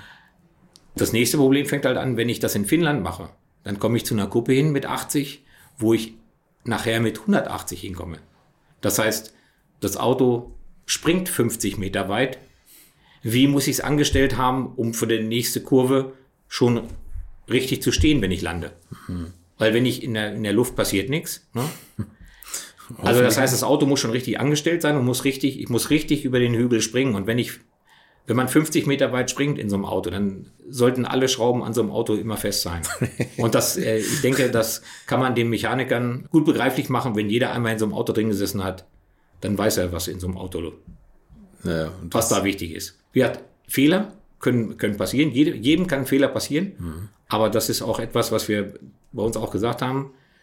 Wir wollen nicht nach dem Schuldigen suchen, sondern Fehler offen sagen. Lieber rufe ich einen Fahrer an und sage, guck bitte noch einmal nach. Ist das fest oder ist es nicht fest? Okay. Ist extrem wichtig. Ist, wie gesagt, man spielt mit dem Leben von Fahrer und Beifahrer. Und toi, toi, toi ist in unseren Autos nie ein Fahrer schwer verunglückt. Mhm. Und das ist halt eben auch ein Punkt, der wahrscheinlich auch für, für den gesamten Sport wichtig ist. Weil ich sage mal, wenn sowas passiert und du machst das mit einem Werksport, dann kann das schon äh, schlimme Folgen haben. Ne? Schlägt genau nach hinten rum, ja. ne, was man eigentlich will. Also man will irgendwie Erfolge zeigen und ja. so. Und dann, aber was muss ein Mechaniker mitbringen? Der muss wahrscheinlich extrem auch unter Drucksituationen sauber arbeiten können. Ja, genau. Das also ist, äh, das ist ja praktisch ein, einer von den Punkten, dass man, das kann man in der Werkstatt einmal üben. Mhm wenn man sowas sieht, den allerersten Getriebewechsel an so einem Polo WRC, äh, da haben wir noch 19 Minuten für gebraucht und irgendwann hat man einfach gesagt, was braucht es, um diesen, diesen Service in der erlaubten Zeit, in der kürzesten erlaubten Zeit, das sind ja 15 Minuten, mhm. zu absolvieren. Wenn ich dann An- und Abfahrt des Autos noch mitrechne, dann bleiben vielleicht noch 13 Minuten übrig. Mhm. Und zum Schluss sind wir dann so weit gekommen mit allen Vorschlägen der Mechaniker, keine Ahnung, der, der unterm Auto liegt, der muss mit dem Schlagschrauber alles losmachen können, von unten mit derselben Nuss. Ja. Dann kosten zwar die Schrauben zwei Euro mehr, aber ich gewinne so viel Zeit, dass ich keinen Werkzeugwechsel machen muss. Das ist unvorstellbar. Und das, wie gesagt, da war jeder, oder da war auch FX als unser technischer Direktor ähm, so offen, dass er einfach gesagt hat, jeder kann seine Ideen, schreibt's auf, ich bewerte es, was kostet es, umsetzen. Und am Ende kommt man auf eine Zeit von 8 Minuten 30 mit Kupplung 10 Minuten 30. ja, das ist schon. 10 Minuten 30 wechselt in Getriebe mit Kupplung. Ja. Also, also ihr fahrt in so einen Viertelstunden-Service und sagt, wechseln wir mal kurz das Getriebe. Ja, na gut, man sollte schon wissen, also wenn ich es dann erst noch aus dem LKW rausziehen muss, es muss schon alles da stehen. Ja, ja, na klar, Aber klar. das geht. Es ist schon unglaublich. Aber dieses, unglaublich. man darf ja auch nicht vergessen, dieses Auto ist nicht gebaut wie ein Straßenpolo für eine komplette Lebenszeit, sondern dieses Auto wird nach jeder Rallye innerhalb von vier Stunden wieder zerlegt und dann wird es wieder für die nächste Rallye vorbereitet, wofür es geplant ist. Also das ist auch schon immer so eine Art Übung, eigentlich so ein kleiner Genau. Wettbewerb, die Autos zu zerlegen nach jeder Rallye und wieder zusammenzustricken. Ja, Ne? ja für, jede, für, jede, für jeden Einsatz äh, bei, bei einer Rallye hast du ja einen bestimmten, du hast den, den Motor, der revidiert werden muss. Natürlich alle vier Blommen müssen dranbleiben, müssen unbeschädigt sein. Ähm, die Getriebe müssen revidiert werden, so wie es halt eben geht. Wenn man einen Link hat und muss eine, ein Getriebe für drei oder vier Rallyes benutzen, äh, dann ist das schon ein, ein, ein Punkt, worauf die Leute wirklich achten müssen. Dementsprechend müssen alle Abteilungen, die, die halt daran arbeiten, die dürfen diese Vierblumen nicht zerstören und müssen aber alles das, was ich servicieren kann, müssen sie natürlich auch abarbeiten. Und meine Prüfung sieht dann halt eben so aus, dass ich es einmal auf dem Prüfstand hier habe, die Motoren oder Getriebe oder Diffs. Und einmal fährt ähm, unser Dieter Depping, der, der unser Testfahrer für Volkswagen Motorsport äh, ist, der fährt die Getriebe dann halt eben in ERA auch noch einmal auf dem Testgelände ein und prüft die. Und wenn das nicht alles in Ordnung ist, dann kann man diesen, diese Getriebe nicht für drei, vier Rallyes äh, freigeben, sondern dann muss ich gleich gucken, was ist das Problem. Ich muss das Problem lösen. Da muss jedes Bauteil ist auch ein Teil der Qualitätssicherung, Abnahme. Die Abnahme von so einem Fahrzeug ist halt eben extrem wichtig. Und das sind alle Punkte. Der kleinste vom, vom, vom großen Punkt wie Motor bis zum allerkleinsten Punkt Ventileinsätze. Auch so ein Thema, oder? Was ich vorhin schon mal, ja, das, ein, ein so ein Ventileinsatz, das denkt jeder, das ist so ein, so ein, so ein billiges, von, so ein billiges Bauteil. Aber äh, wir haben mit, mit, mit einem Ventileinsatz, der nicht zum Ventil passt, äh, der vom, vom Reifenlieferant, also das heißt, man lässt seine, sein Kontingent an Reifen aufziehen und wechselt dann diese Ventile nicht. Das haben wir dann auch schmerzlich merken müssen. Äh, oder die Ventileinsätze wechselt die nicht, wenn die Fahrer zwischen den Prüfungen halt mal irgendwann wieder mit den, mit, die haben kleine CO2-Kartuschen und füllen Luft auf, dann friert das ein. Und wenn ich Pech habe, bleibt das stecken. Und dementsprechend haben wir uns dann gesagt, vor jeder Rallye gibt es einfach in jeden Reifen oder in jedes Ventil nach dem Aufziehen der Reifen wieder neue Ventileinsätze. Und dann ist uns das nie wieder passiert. Das heißt, ich verliere am Ende so eine Rallye mit einem schleichenden Plattfuß, den keiner vorher sich erträumt hatte. Wo man gedacht hat, na, wo soll es da ein Problem geben? Doch, Pfennigteil. Und eine verlorene Rallye ist halt eben auch gleich richtig rausgeschmissenes Geld. Ne? Äh, Wenn ich nach Übersee so ein Fahrzeug eben bewege. Rausgeschmissenes Image, rausgeschmissenes Geld, ne? Da gibt es keinen Sieger und, man steht am Ende wieder bei Dr. Winterkorn und, Und muss miese Laune beim Fahrer. und miese Laune beim Fahrer, das ist das Schlimmste. Ne? Da war aber in der Zwischenzeit denn ja schon der, der auch schon Gast bei mir gewesen, Jost Capito da. Ne? Ja. Wie, wie, wie war das? Was hat der so mitgebracht? Ich glaube, vom Typ her ist er ganz anders als Chris Nissen. Naja, Jos ist, ist äh, also ich sage mal, das, das Du, das war auch bei Chris so. Aber Jos ist halt eben, äh, er verpackt halt eben, wenn er was haben will, dann verpackt er das. Äh, und Chris ist ziemlich, ziemlich gerade raus. Und Jos verpackt das halt eben bisschen angenehmer. Aber am Ende weiß man trotzdem, man muss es irgendwie Ja, natürlich machen, weiß ne? man, was man ist. Also wenn man, wenn man Chris kennt, äh, ich habe mit Chris kein Problem gehabt in meinem ganzen Leben. Äh, gerade raus, natürlich. Dann muss man, entweder kann man damit umgehen oder nicht. Manche können das halt eben nicht. Äh, Jos ist halt eben ein anderer Mensch. Das ist halt äh, so, ich denke, das ist wie bei jedem von auf. Jeder von uns kennt, kennt Menschen, äh, die sind gerade raus. Ja. Und manche verkaufen halt eben eine Sache ein bisschen, Blumiger. genau. Aber da ging ja dann eigentlich dieser Extremerfolg los. Also er hat das bei mir im Podcast gesagt, dass ihr eigentlich am Anfang gesagt habt, na ja, vielleicht müssen wir jetzt noch nicht gleich gewinnen, aber das ging ja sofort mit Siegen los. Und er hat gesagt, wir müssen immer das Team belohnen. Und zum Schluss kamen die Buchhalter aus Wolfsburg und haben gesagt, wir, wir haben jetzt kein Geld mehr für eure Partys, weil, weil ihr nur noch Siege feiert. Ja gut, ich, ich ganz ehrlich gesagt, wenn ich mir die allererste Testrallye dazu angucke, das war die Rallye Era. Wir haben sie Rallye Era genannt. Das war im November 2012. Da haben wir in, Rallye, in Era eine Rallye äh, simuliert. In ihrer Lessin, also auf in Teststrecke, Lessin und haben dann mit dem, und ich glaube, nach diesem Test hatten wir noch 80 offene Punkte mit Problemen, die wir noch beheben mussten bis zur Monte Carlo, die uns alleine in Ära aufgefallen sind.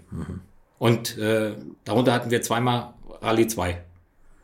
Also das heißt, wir hätten zweimal restarten müssen. Und das bei Monte, äh, da gewinnst du keinen Blumentopf mit. wirst auf alle Fälle nicht Zweiter. Ach, zweimal restarten heißt zweimal am Auto irgendwas machen, was. Genau, dass du halt eben drei Stunden, das heißt, der maximale Service, den du machen kannst, ist äh, Super Rally.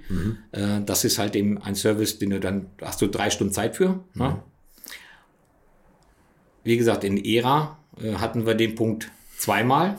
Okay. Also die Tage von November bis, bis zum Start bei Monte im Januar, das waren kurze 60 Tage, um alle Probleme noch zu beheben. Also so ein dünnes Weihnachtsfest. Ne? war ein dünnes Weihnachtsfest, aber die, die Motivation war so dermaßen groß. Und sag ich mal, wenn du als, als Team so eine Aufgabe gestellt bekommst, das ist ein Traum. Das ist ein Traum für jeden, daran beteiligt zu sein. Und da lässt man sich auch mitreißen. Und äh, es ist nicht schwierig, Leute, die, mit, die Leute so mitzureißen, wenn du so eine Aufgabe hast. Das ist einfach ein Traum. Äh, muss man einfach so sagen. Wie ist da der Fahrer? Rogier, Ist, ist der hier manchmal aufgeschlagen oder, oder so für die Motivation? Also trägt er dazu bei? Also kommt er und, und, und äh, redet so mit dem Team oder? Also Sebastian war mehrfach äh, hier in der Firma. Also sei es für, für äh, Feiern, teilweise eine, Jahresabschlussfeier. Also ich sage, mit, mit Feiern haben wir schon Geld ausgegeben. Und das haben wir aber auch immer dann für alle gemacht. Nicht nur für die, die draußen bei der Rallye mit dabei waren, sondern auch hier bis zur, bis zur Putzfrau, Empfang, alle, die ein kleines Rädchen mit dazugefügt haben, damit dieses Auto fun perfekt funktioniert.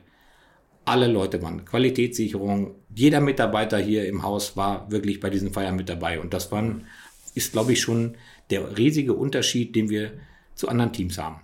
Das, diesen Spirit haben wir draußen genauso gemacht. Und denn nach den Rallyes hieß es für mich schon immer, guck mal, wo gibt es ein vernünftiges Restaurant, was buchen wir nach der Rallye? Also irgendwann hat man ja gesehen, okay, auf den Sonntagmittag oder kurz vorm Mittag eigentlich irgendwo hinfahren und das mache ich fix für den Abend. Und dann brauchte Just eigentlich nur noch sein Go geben. Und für uns war dann nur das Ziel, zusammen mit, den ganzen, mit der ganzen Logistik, wir haben eine Uhrzeit und dann wollen wir ein Getränk nehmen auf den Sieg. und das ist, hat sehr oft und auch sehr gut funktioniert. Also Trinken und Essen ist auf jeden Fall wichtig. Um Trinken und. Essen äh, hat sehr gut funktioniert.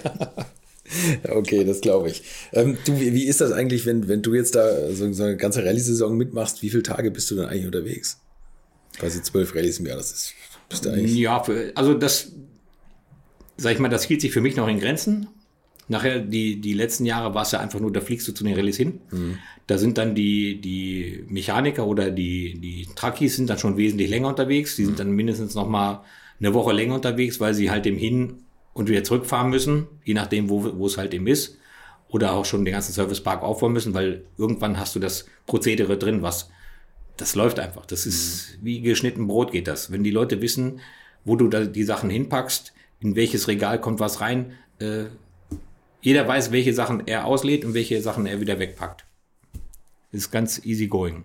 Für, für mich maximal reden, reden wir von 110 Tagen. 100 bis 110 Tagen waren das. Ja, okay. Plus, plus Testfahrten und so. Und parallel entwickelt ihr ja immer die neuen Autos. Also ja gut, dafür das- gibt's dann, dafür gibt's dann eigentlich ein eigenes, eine eigene Testmannschaft. Trotzdem nehmen die, die Car Chiefs zum Beispiel, nehmen genauso an diesen, an den Meetings, an den Debriefings teil. Das heißt, die wissen, welche Probleme haben wir schon am Testauto, was kann mich erwarten. Die Information ist extrem wichtig. Wenn ich weiß, was ist ein Problem, ne, natürlich muss man alle, alle Testberichte den Leuten auch zugänglich machen. Und wenn, wenn ich alle Testberichte und alle Probleme schon vorher schon einmal gelesen habe, dann ist es irgendwann kein Problem mehr. Dann weiß ich, was mich erwartet und worauf muss ich ein Auge werfen. Am Ende ist es Kommunikation im gesamten Team. Du musst deine Probleme an alle Leute, an alle Mitarbeiter oder zumindest an alle Mechaniker, die am Auto schrauben, auch mitteilen. Ne? Wart ihr eigentlich hier auf euch alleine gestellt oder konntet ihr noch vom Werk so, so ein bisschen Unterstützung abrufen oder so? Also Motorenentwicklung oder so? Wer, wer, hat das gemacht? Habt ihr das hier gemacht? Also da gab's da gab's schon äh, Abstimmung, aber damit habe ich natürlich, das ist die, wir haben eine spezielle oder die unsere eigene Motorenentwicklung gehabt und mit wem die das genau abgestimmt haben, da, da, da stecke ich nicht äh, tief genug drin. Naja, klar. Ne? Wie gesagt, die, die, die Motoren sind nachher über unsere Prüfstände gegangen. Ja. Aber was nachher wirklich die Entscheidung ist, wo gehe ich hin, wie geht's hin, was ist das für den nächsten neuen Motor irgendwas zu machen, äh, da stecke ich nicht tief genug Das ist drin. eine andere Mannschaft. Ja. Ja, okay. So, und, und äh, wenn nach der Rallye irgendwie das Auto zurückkommt, dann wird es immer komplett, hast du eben auch schon gesagt, in, innerhalb von vier Stunden auseinandergebaut. Ja. Und zwar komplett. Ja. Und da wird nochmal jedes Teil geprüft. Genau. Das heißt, alle, alle Bauteile wie Fahrwerk etc. geht in die Fahrwerksabteilung, Getriebe, Getriebeabteilung, Motor, Motorenabteilung und dann können sich die Jungs ums Chassis kümmern. Dass es halt eben wieder in Sachen Karosserie aufgearbeitet wird, Carbonmäßig aufgearbeitet wird, wenn ich irgendwas zerstört habe oder halt im, im Lack. Ne? Und das war eigentlich ein Battle unter den drei Crews schon das war ein Selbstläufer. Die Jungs haben genau gewusst, wer, wenn ich als erster mein Auto zerlegt habe, bin ich erster in dem Shop. Kann, also kann ich als erstes die Karosse wieder aufbauen für die übernächste Rallye. Weil für die nächste Rallye stand ja schon eine Karosse äh, wieder bereit. Auf der anderen Seite der Fahrzeugbuchten, wo sich dann auch wieder alle drei Crews gesehen haben. Wie weit sind die mit dem Aufbau? Wie weit sind wir? Also das ist Ja. so krass. Ne? das ist, ja, aber das ist halt eben, wenn man das genau sehen kann. Früher beim, beim Restorik hatten wir ja viel mehr Teile. Da hatten wir hohe Regale äh, bei uns und die Leute konnten sich nicht den ganzen Tag sehen. Das war beim, beim, für den WRC haben wir die Werkstatt dann umgebaut, so wie sie jetzt zum Schluss halt eben auch zu sehen ist. Und ja, das war einfach sowas von, von für mich nachher am Ende zu, zu sagen, so easy. Wir haben im Jahr 2016 insgesamt 116 Fahrzeuge für alle möglichen Events. Also 42 davon waren, waren für die Rallye-WM, für die Rallye-WM-Läufe aufgebaut und die restlichen Fahrzeuge für Prüfstandsläufe, für Tests etc. pp. Also das war, ist schon ein Riesenaufwand gewesen. Und dieser Vorsprung, den wir ja allen anderen gegenüber hatten, das haben wir diese acht bis zehn Monate. Das ist, wenn du dir einmal diesen Vorsprung hast, dann kannst du viel eher überlegen, was, was will ich machen? Was ist, was ist mein nächster Plan? Und am Ende geht's, oder ging es über Jahre eigentlich Mercedes in der Formel 1 zum Beispiel so. Wenn du einmal diesen Vorsprung hast, das, das aufzuholen, wenn, wenn, die zwei Schritte zu machen, um das irgendwo, oder drei, um das wieder aufzuholen, das ist extrem schwer. ja, ja. Also das, das und das kostet halt auch ne, viel Geld. bleibt, Ne? Ja. Aber es ist unglaublich, dass, dass ihr über 100 Autos da zusammengebaut bekommt. Ne? Und, und wie viel, wie oft habt ihr das Rallye-Auto denn auseinander und wieder zusammengebaut? Auf wie viel Karossen? Also ihr habt Also wir haben, Karosse? wir haben, jede Crew hat pro Jahr drei Karossen gehabt für den, für den äh, Rallye-WM-Einsatz und drei Motoren. Und als Testfahrzeuge hatten wir äh, insgesamt zwei Stück und die haben fleißig Kilometer gekriegt. Da geht es ja auch darum, um zu wissen, wo habe ich eine Schwäche an der Karosse, wo, st- wo ste- treten Risse auf. Pipapo. Also das heißt, da macht es dann keinen Sinn, zu jeder Rallye eine neue Karosse aufzubauen, weil dann finde ich nicht raus, was ist das Problem. Also äh, nicht nur, dass es halt auch viel Geld kostet, sondern ich muss rausfinden, wo ist das Problem bei meiner jetzigen Karosse, so wie sie gebaut ist. Okay. Und also diese zwei Fahrzeuge haben wir extrem oft hin und her gebaut für verschiedenste Tests. Bist du mal so ein Auto gefahren? Ja, aber nicht im Renntrim. Nein, das ist einfach nicht. Das, das soll man einfach denen überlassen, die es können. Und da muss ich ganz ehrlich sagen, für mich sind Rallyefahrer die besten Autofahrer der Welt. Nichts gegen Rundstreckenfahrer, aber da muss ich einfach sagen, ein Rallyefahrer, der fährt mit den Reifen los und der kann sich nicht aussuchen, ob das ein bisschen regnet, ob die Sonne scheint, ob es schneit, sondern der muss mit den Reifen dann leben, ne, die er hat. Ich denke auch für jeden Fahrer wird es wahrscheinlich nichts sein, äh, irgendwo in Finnland 50 Meter weit zu springen mit so einem Auto. Weil man halt eben dann keine, in der Luft habe ich keine Kontrolle. Ne? ja. Aber das ist schon erstaunlich, was so ein Auto kann und was die, was die Jungs am Lenkrad können und was die im Fuß haben. Plus, dass sie halt eben die ganzen Ansagen vom Beifahrer, aber jetzt mal angenommen, ich habe eine neue Strecke, dass, dass man die Ansagen der, der Beifahrer, die ja fünf Sekunden vorher ansagen, das, was dann kommt oder teilweise noch, noch mehr, das ist schon das im Kopf umzusetzen.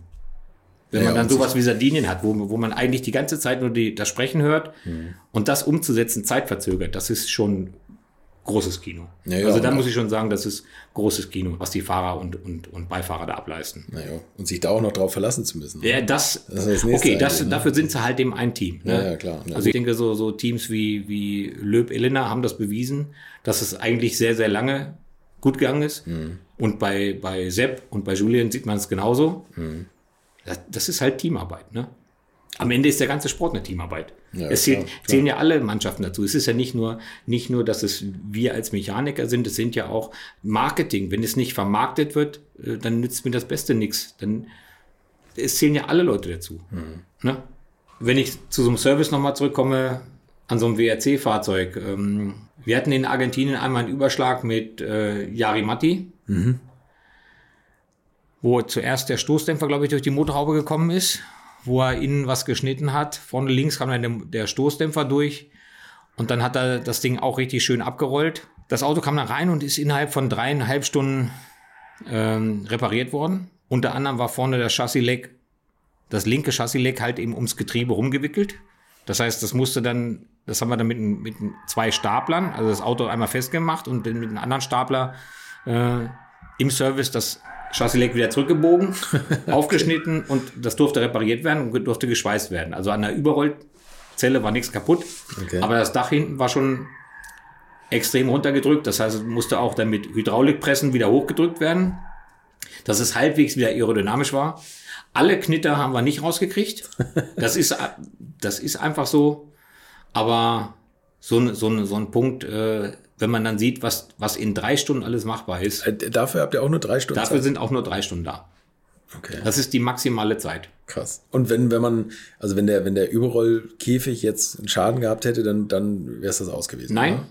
Auch nicht. wenn, wenn der Überrollkäfig kaputt ist, da wir Hersteller waren und wir Käfigbauteile dabei gehabt hätten, hätten wir es auch reparieren können. Es muss natürlich immer gegeben sein, dass es danach auch wieder sicher ist. Also Ja, das klar, heißt, klar.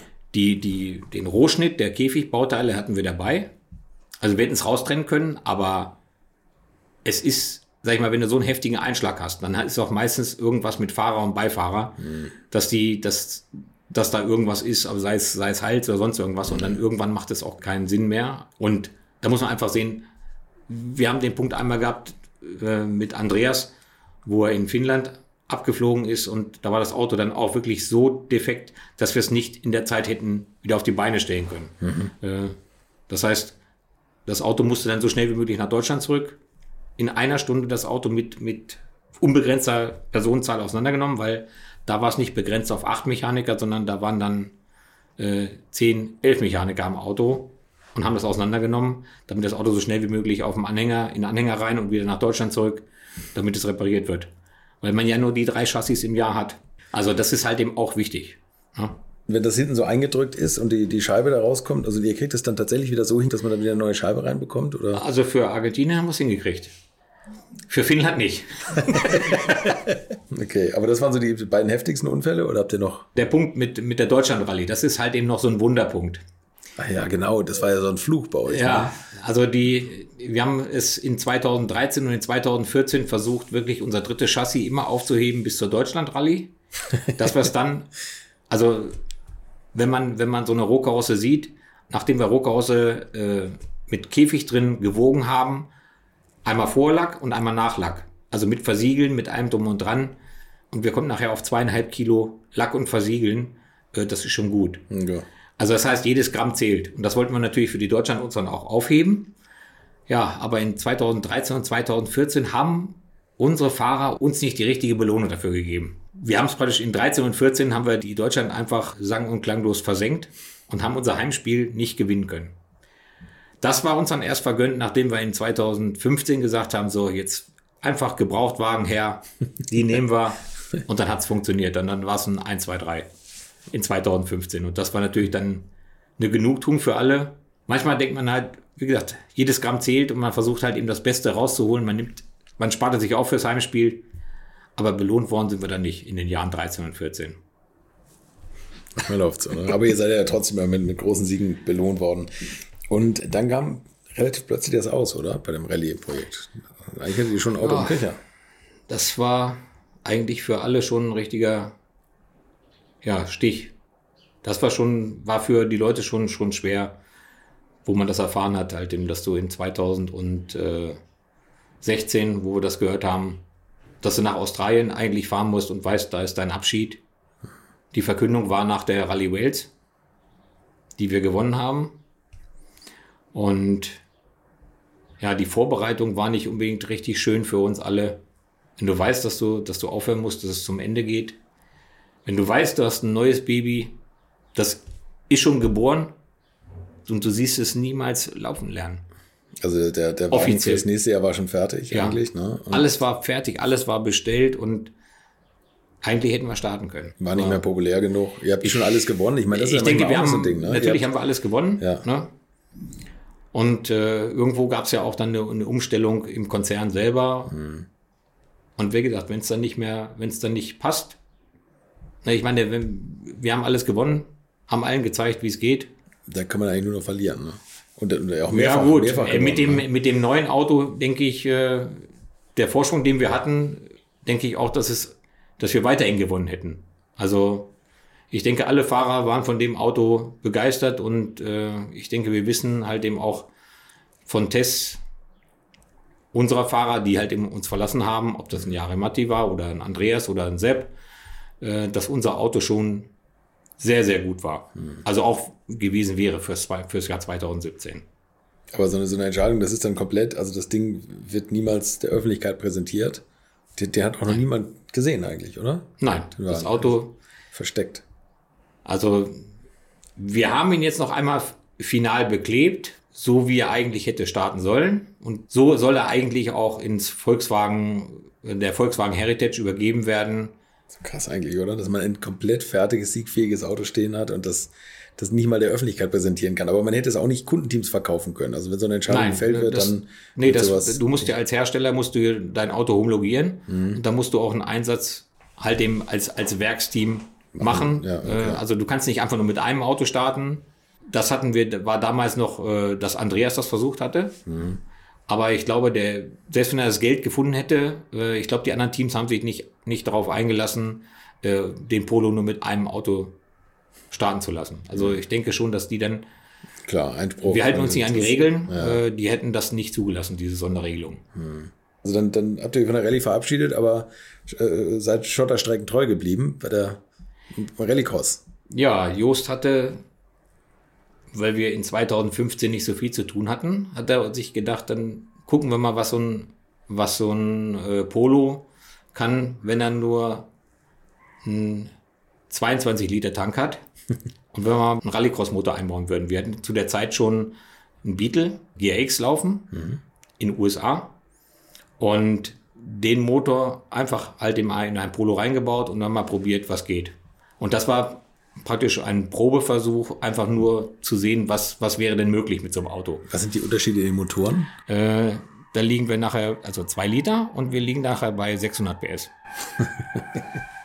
Und der Rallye hat wie, viel Leistung? Die 318 oder halt im 380 äh, die 2017er Version aus 1,6 Liter. Aber die 600 PS äh, im WRX, so wie wir dann praktisch in 2017 und 2018 auch gestartet sind, das schiebt schon gut an.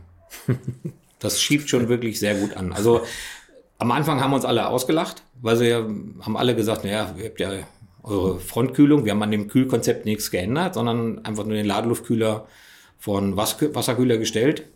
Halt dem teilweise, wenn man am Anfang, die ersten drei Rallye-Wochenenden waren für uns nicht so erfolgreich, bis man sich darauf eingestellt hatte, was mit den Starts oder mit der Kupplung, was das ist ein entscheidender Faktor. Wenn ich den Start gewinne, äh, dann bestimme ich das Tempo. Ja.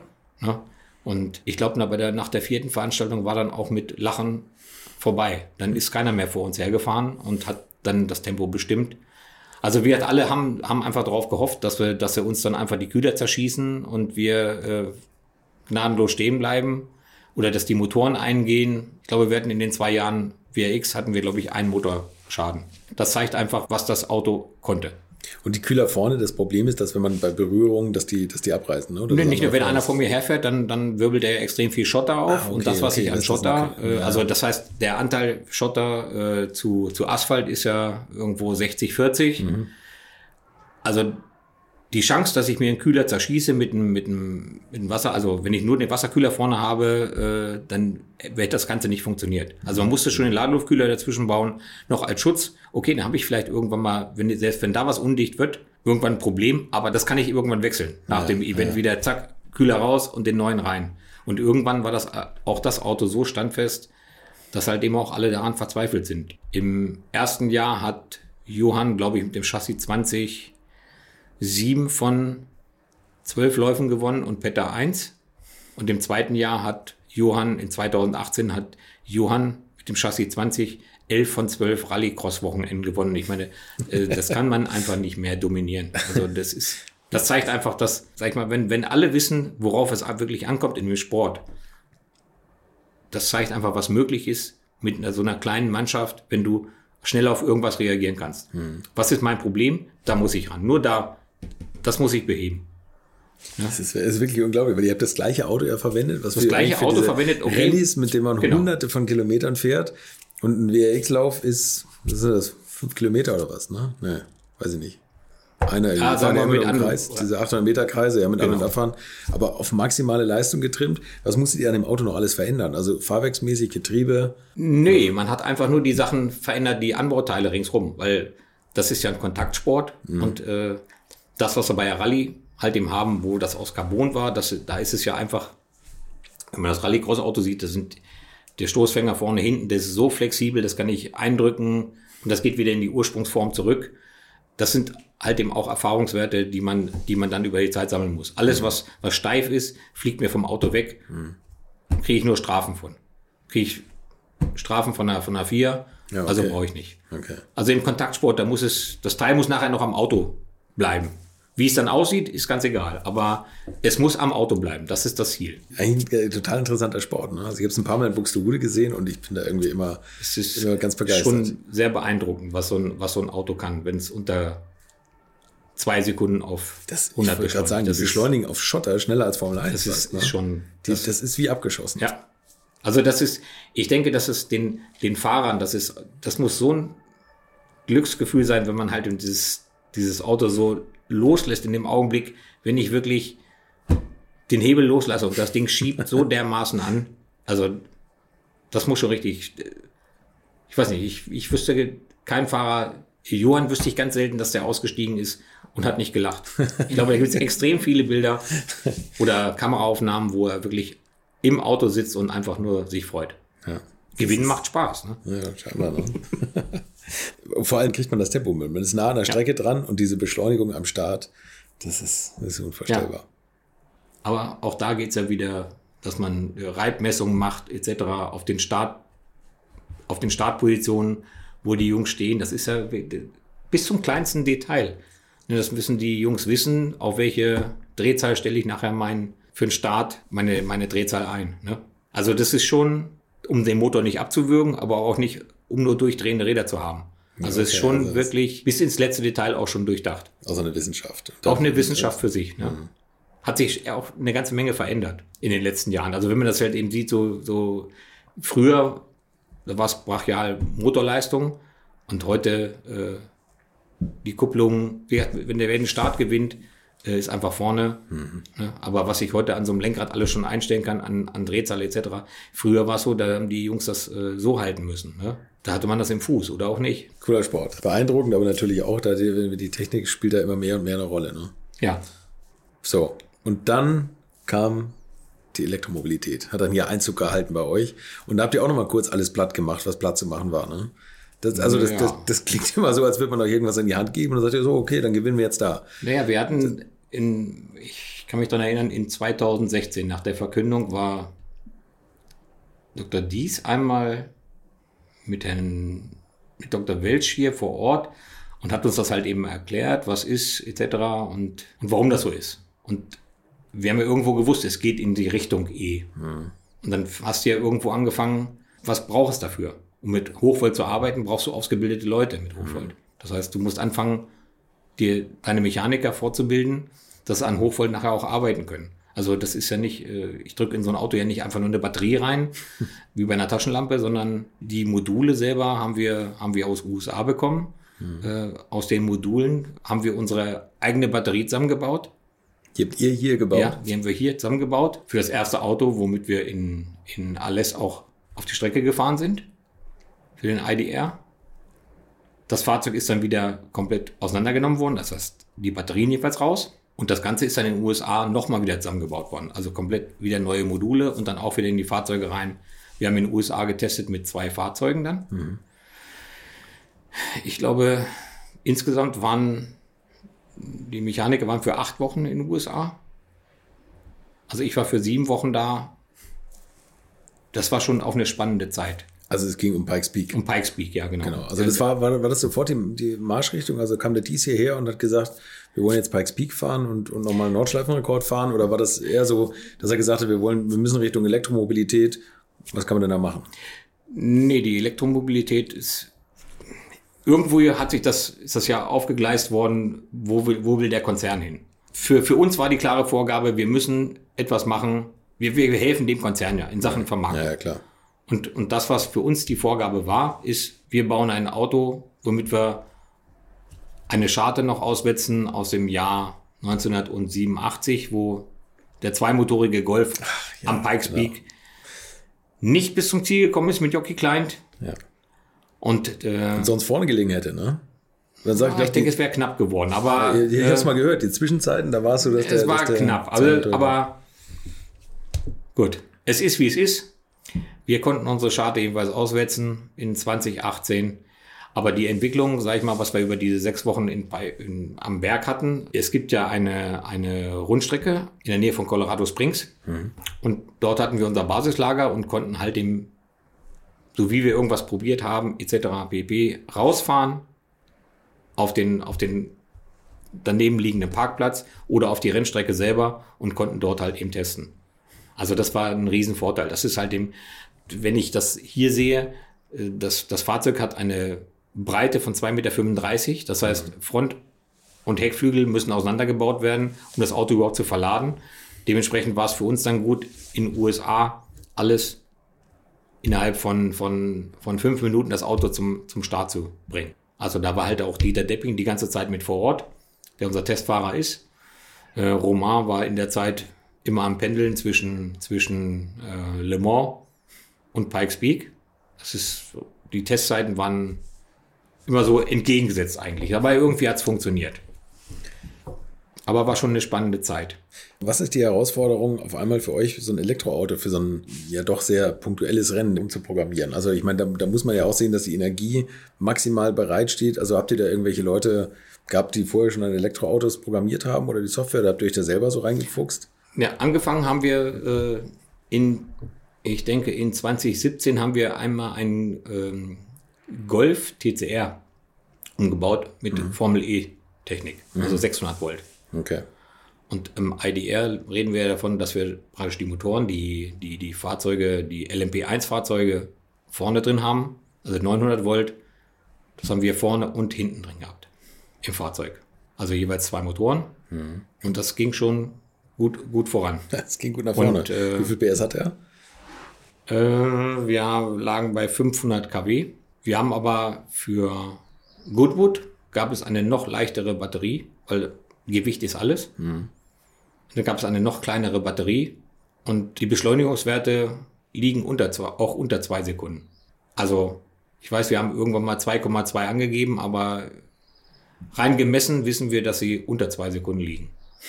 Mit dem, leicht, mit dem leichten Batteriepaket. Und der Roman Dumas, war das für den irgendwie schwierig, sich daran zu gewöhnen? Oder für ihn war es schon schwierig, weil im Jahr davor ist er ja mit seinem mit einem Verbrennermotor am Berg gefahren und hat dort gewonnen. Und die Idee war ja eigentlich, sein Fahrzeug zu nehmen und nur einen Elektroantrieb da reinzubauen. Mhm. Aber irgendwann haben wir dann gemerkt, okay, das passt nicht so in der Chassis, wie wir es wollen. Das heißt, wir müssen es ein bisschen ändern. Und mit ein bisschen ändern hat es dann auch zu dem Ergebnis geführt. Für ihn selber war es eine Riesenumstellung, weil es fehlt alles. Es fehlen die Fahr, also du musst nicht schalten, du hast mhm. keine Geräusche vom Motor. Das ist eine komplette Umstellung. Das heißt, du stehst die ganze Zeit nur auf dem Gas und das Ding schiebt so dermaßen an. Also er hat nur gesagt, die, die erste Zielkurve, dass wir, dass wir da nicht den, oder die, die Startkurve am Berg, sagt er, nicht gleich den, die volle Power geben, weil das gleich eine, das ist ja ein fliegender Start am, am Pikes Peak. Mhm. Und die erste Kurve, die er fährt, sagt er nicht, dass ich da schon äh, bewusstlos werde. Also das Ding schiebt schon sehr gut an. Und vor allem oben mit der dünnen Luft macht es auch nichts. Ne? Das, das genau. schiebt einfach weiter. Es, genau, es macht nichts. Ja. Du hast keinen Leistungsverlust. Das einzige Problem, was wir halt eben hatten, wir waren in Ende 2017 waren wir in den USA und haben halt eben die ersten Daten angefragt, was, was haben wir denn? Also ähm, da oben am Berg liegen 110 Volt an. wie lade ich denn mein Fahrzeug da oben, wenn ich, so. wie lange habe ich denn Zeit? Also für ein, für, ein, für ein benzingetriebenes Fahrzeug ist es einfach. Da tanke ich einfach nach. Also wenn ich jetzt einen Rennabbruch hätte, muss ich ja wieder zurückkommen, durch was auch immer, also durch einen Un Unfall davor oder durch ein Tier oder was auch immer. Dann hätte ich die Chance zurückzukommen und könnte nochmal reinstarten. Aber die maximale Zeit, die sie uns gegeben haben, waren 20 Minuten. Das heißt, wir hätten maximal 20 Minuten gehabt, um das Auto wieder auf die richtige Betriebstemperatur zu bringen und auch so zu laden, dass es voll geladen ist, um die 20 Kilometer zu absolvieren. Und das war schon eine riesen Herausforderung. Also da haben wir auch noch ein extra Aggregat dafür benutzt, was wir mit Glycerin betrieben haben, um da oben am Berg laden zu können. Also das ist nicht nur das Auto, auch noch die Ladeinfrastruktur musste auch noch für den Berg geschaffen werden, was man mit einem extra Truck nach USA rüber geschafft hat. Wie schwer war der Akku für die 22 Kilometer? Auch das möchte ich jetzt nicht erzählen. Ah, okay, das ist ein Geheimnis. Jetzt, jetzt hätte ich fast rausbekommen. Nee, aber das, aber das ist ja dann wahrscheinlich, wenn die, wenn die nur so kurz halten, dann ist das ja wahrscheinlich eine leichte Geschichte oder eine kleine, eine kleine Geschichte. Ja, es ist, es ist kompakt. Du hast das Auto ja gesehen. ja, ja. Der Fahrer ist halt eben, hat im Rücken eine Batterie und eine neben sich. Also es ist schon noch ein bisschen Gewicht, aber es ist halt eben, die Batterie ist natürlich ganz anders konzipiert, weil ja, klar. ich habe hohe Leistungsabgabe innerhalb von, von wenigen Kilometern. Das ist ja nicht das, was die Serie will. Nee, klar. Aber trotzdem kann ich ja was rausfinden, was bedeutet das für meine Akkus oder was kann ich mit solchen Akkus erreichen? Was ist möglich? Weil ich weiß, dass wir äh, auf der Nordschleife mit unserem Auto, äh, wenn wir nicht unter Volllast fahren, ganz schön lange fahren könnten. Ja? Ja. Ist das so? Ja, okay. Und dann, äh, genau, dann seid ihr mit- damit ja auch Nordschleife gefahren. Was war der Unterschied zur, zur Nordschleifenrekordrunde? Also musste man da nochmal viel Programmierarbeit reinstecken in das Auto? Das Auto ist ja über die ganze Zeit, hatte sich ja verbessert. Also Batteriemanagementsystem, äh, das, das ist ja alles für uns neu gewesen. Also für, für alle Jungs, die an dem Fahrzeug gearbeitet haben, da hast du jeden Tag was Neues dazugelernt. Und äh, toi toi toi, wir haben keinen schlimmen Unfall gehabt. Es hat nie ein Modul gebrannt. Äh, es ist, und da bin ich auch froh drum, dass wir nie einen schlimmen Unfall damit hatten. Weil Stromschlag Hochvolt, ne? Hochvolt ist, äh, das ist halt gefährlich. Mhm. Und da sollten alle wissen, was sie tun. Ähm, ansonsten, das Auto ist kontinuierlich verbessert worden. Und ich bin mir fast sicher, wenn wir heute noch mal an den Berg fahren würden oder ge ge gefahren wären, jetzt zwei, drei Jahre später, äh, da sieht die Sache, könnte man noch mal schneller fahren, als man es in 2018 war. Glaubst du? Also habt ihr da noch so viel weiter? Also wenn das, das Wetter muss mitspielen. Das ist natürlich Ja, klar, immer der Faktor. Ne? Wenn du brauchst nur einmal Pech haben und fährst in die Wolken, äh, dann kann das Rennen schon vorbei sein. Also da oben ist es schon sehr wetterabhängig. Auf 4200 Meter oder 4300 Meter im Ziel und 2,8 beim Start. so ein Wahnsinnsrennen. Ja. Umso wichtiger sind die letzten 50 Liter. Das ist ja hier fast wörtlich zu nehmen, wo man nur noch auf Elektro setzt und bei mir darf es jetzt nochmal Sprit verbrennen. Die letzten 50 Liter Sprit, in welchem Auto und auf welcher Strecke wirst du die verfahren? Und du musst das Auto nicht besitzen. Wenn ich das Auto nicht besitzen müsste, Nein, du, du darfst also du darfst ja auch einen von deinen aus deiner Vergangenheit aussuchen. Ja, dann würde ich mir, also wenn ich mir ein Auto aussuchen dürfte, dann würde ich mir natürlich ein Polo WRC nehmen. Ne? Das ist, Okay. ist gar keine Frage. Oder, oder ein Polo WRX. Ne? Da ist es natürlich dann schon schwierig mit 50 Liter. Ne, da müsste ich ja schon nachtanken. was, was verbraucht er? Äh, Den Verbrauch sage ich nicht, aber der Tank ist halt nur 22 Liter groß. Na gut, okay. Und, und wo willst du damit fahren? Wenn ich mir das überlegen dürfte, ähm, dann würde ich mir, glaube ich, ein Land wählen wie Neuseeland. Neuseeland oder Südafrika. Okay. Also ich bin Südafrika-Fan äh, oder Neuseeland finde ich auch sehr, sehr schön. Das würde ich mir dann vielleicht aussuchen. Das wäre dann das Richtige wahrscheinlich für mich. Wenn Mega. ich da das, die, die 50 Liter an Sprit verfahren dürfte. Ja, und das Tolle ist ja auch, das muss man jetzt auch nochmal sagen, so ein Polo, überhaupt Rallye-Autos, die springen ja von alleine an. Also man, man dreht einen Schlüssel oder drückt einen Knopf und dann springen die an. Während man bei diesen ganzen anderen Autos muss ja schon vier Mann mit dem Laptop drum rumstehen eigentlich inzwischen. Ne? Ja gut, aber das ist ja auch ein Prozess, bis man da hinkommt, bis das alles so ist. Ja, aber ja, eben, aber beim Rallye-Auto, das wenn das so ist, da ist es schon sehr, sehr standfest. Wie gesagt, einen Schlüssel braucht man dazu nicht mehr, Nee. um das Auto zu starten. Ein, ein, der aufpasst, dass nicht der Falsche einsteigt. Ralf Arnecke, Ja. vielen Dank. Danke, ganz interessante mich. Einblicke. Wirklich Vielen ganz Dank. interessante Einblicke in so ein Erfolgsteam. Danke. Und schade, dass es die Truppe nicht mehr gibt. Ja, das ist wirklich schade. Aber äh, ich denke, wir werden uns in der Welt irgendwo im Motorsport mit Sicherheit nochmal wiedersehen. Davon und sei es halt eben nur, wenn man ein Rennen besucht, wie auch immer. Äh, denn ich denke, von, vom Motorsport ganz loskommen, äh, das geht einfach nicht. Ich bin über 30 Jahre hier. Ich denke, das ist nicht möglich. Und ich denke, es gibt genügend schöne Sachen noch zum Anschauen. Jetzt kann ich halt eben wählen. Eben. Wo ich hingehe. Früher hast du den, den, das Hobby zum Beruf gemacht, jetzt machst du den Beruf wieder zum Hobby. Ja. So schließt sich dann vielleicht der Kreis. Ralf genau. Arnecke, vielen Dank. Alles klar, danke. Tja, das war Ralf Arnecke und das war's auch mit VW Motorsport im wahrsten Sinne des Wortes. Ein weiteres Kapitel Autogeschichte, das 2021 leider nicht überstanden hat. Was ich immer nicht verstehe, warum erhält man sich solche Abteilungen eigentlich nicht als Kompetenzzentrum? Dann könnte man sagen, dass man dieses oder jenes Teil in der Motorsportabteilung hat entwickeln lassen. Naja, ist vielleicht noch nicht überall angekommen, aber im Motorsport geht es am Ende des Tages eigentlich nur um Effizienz und sicher ist es nur eine Frage der Zeit, dass selbst E-Autokäufer Spoiler oder Felgen mit einem Hauch von Rennsport an ihre Autos dübeln wollen. Naja, und dann kann man den Puff ja wieder aufsperren. Den Rückblick mit Rainer Braun auf YouTube, den habe ich in den Shownotes verlinkt und Fotos zu dieser Folge findet ihr bei mir auf Facebook, Instagram oder im Netz auf www.alteschule.tv. Wir hören uns hoffentlich in der nächsten Woche wieder. Bis dahin alles Gute und bleibt gesund. Infos, Bilder und alles Wissenswerte unter der Internetadresse www.alte-schule-podcast.de.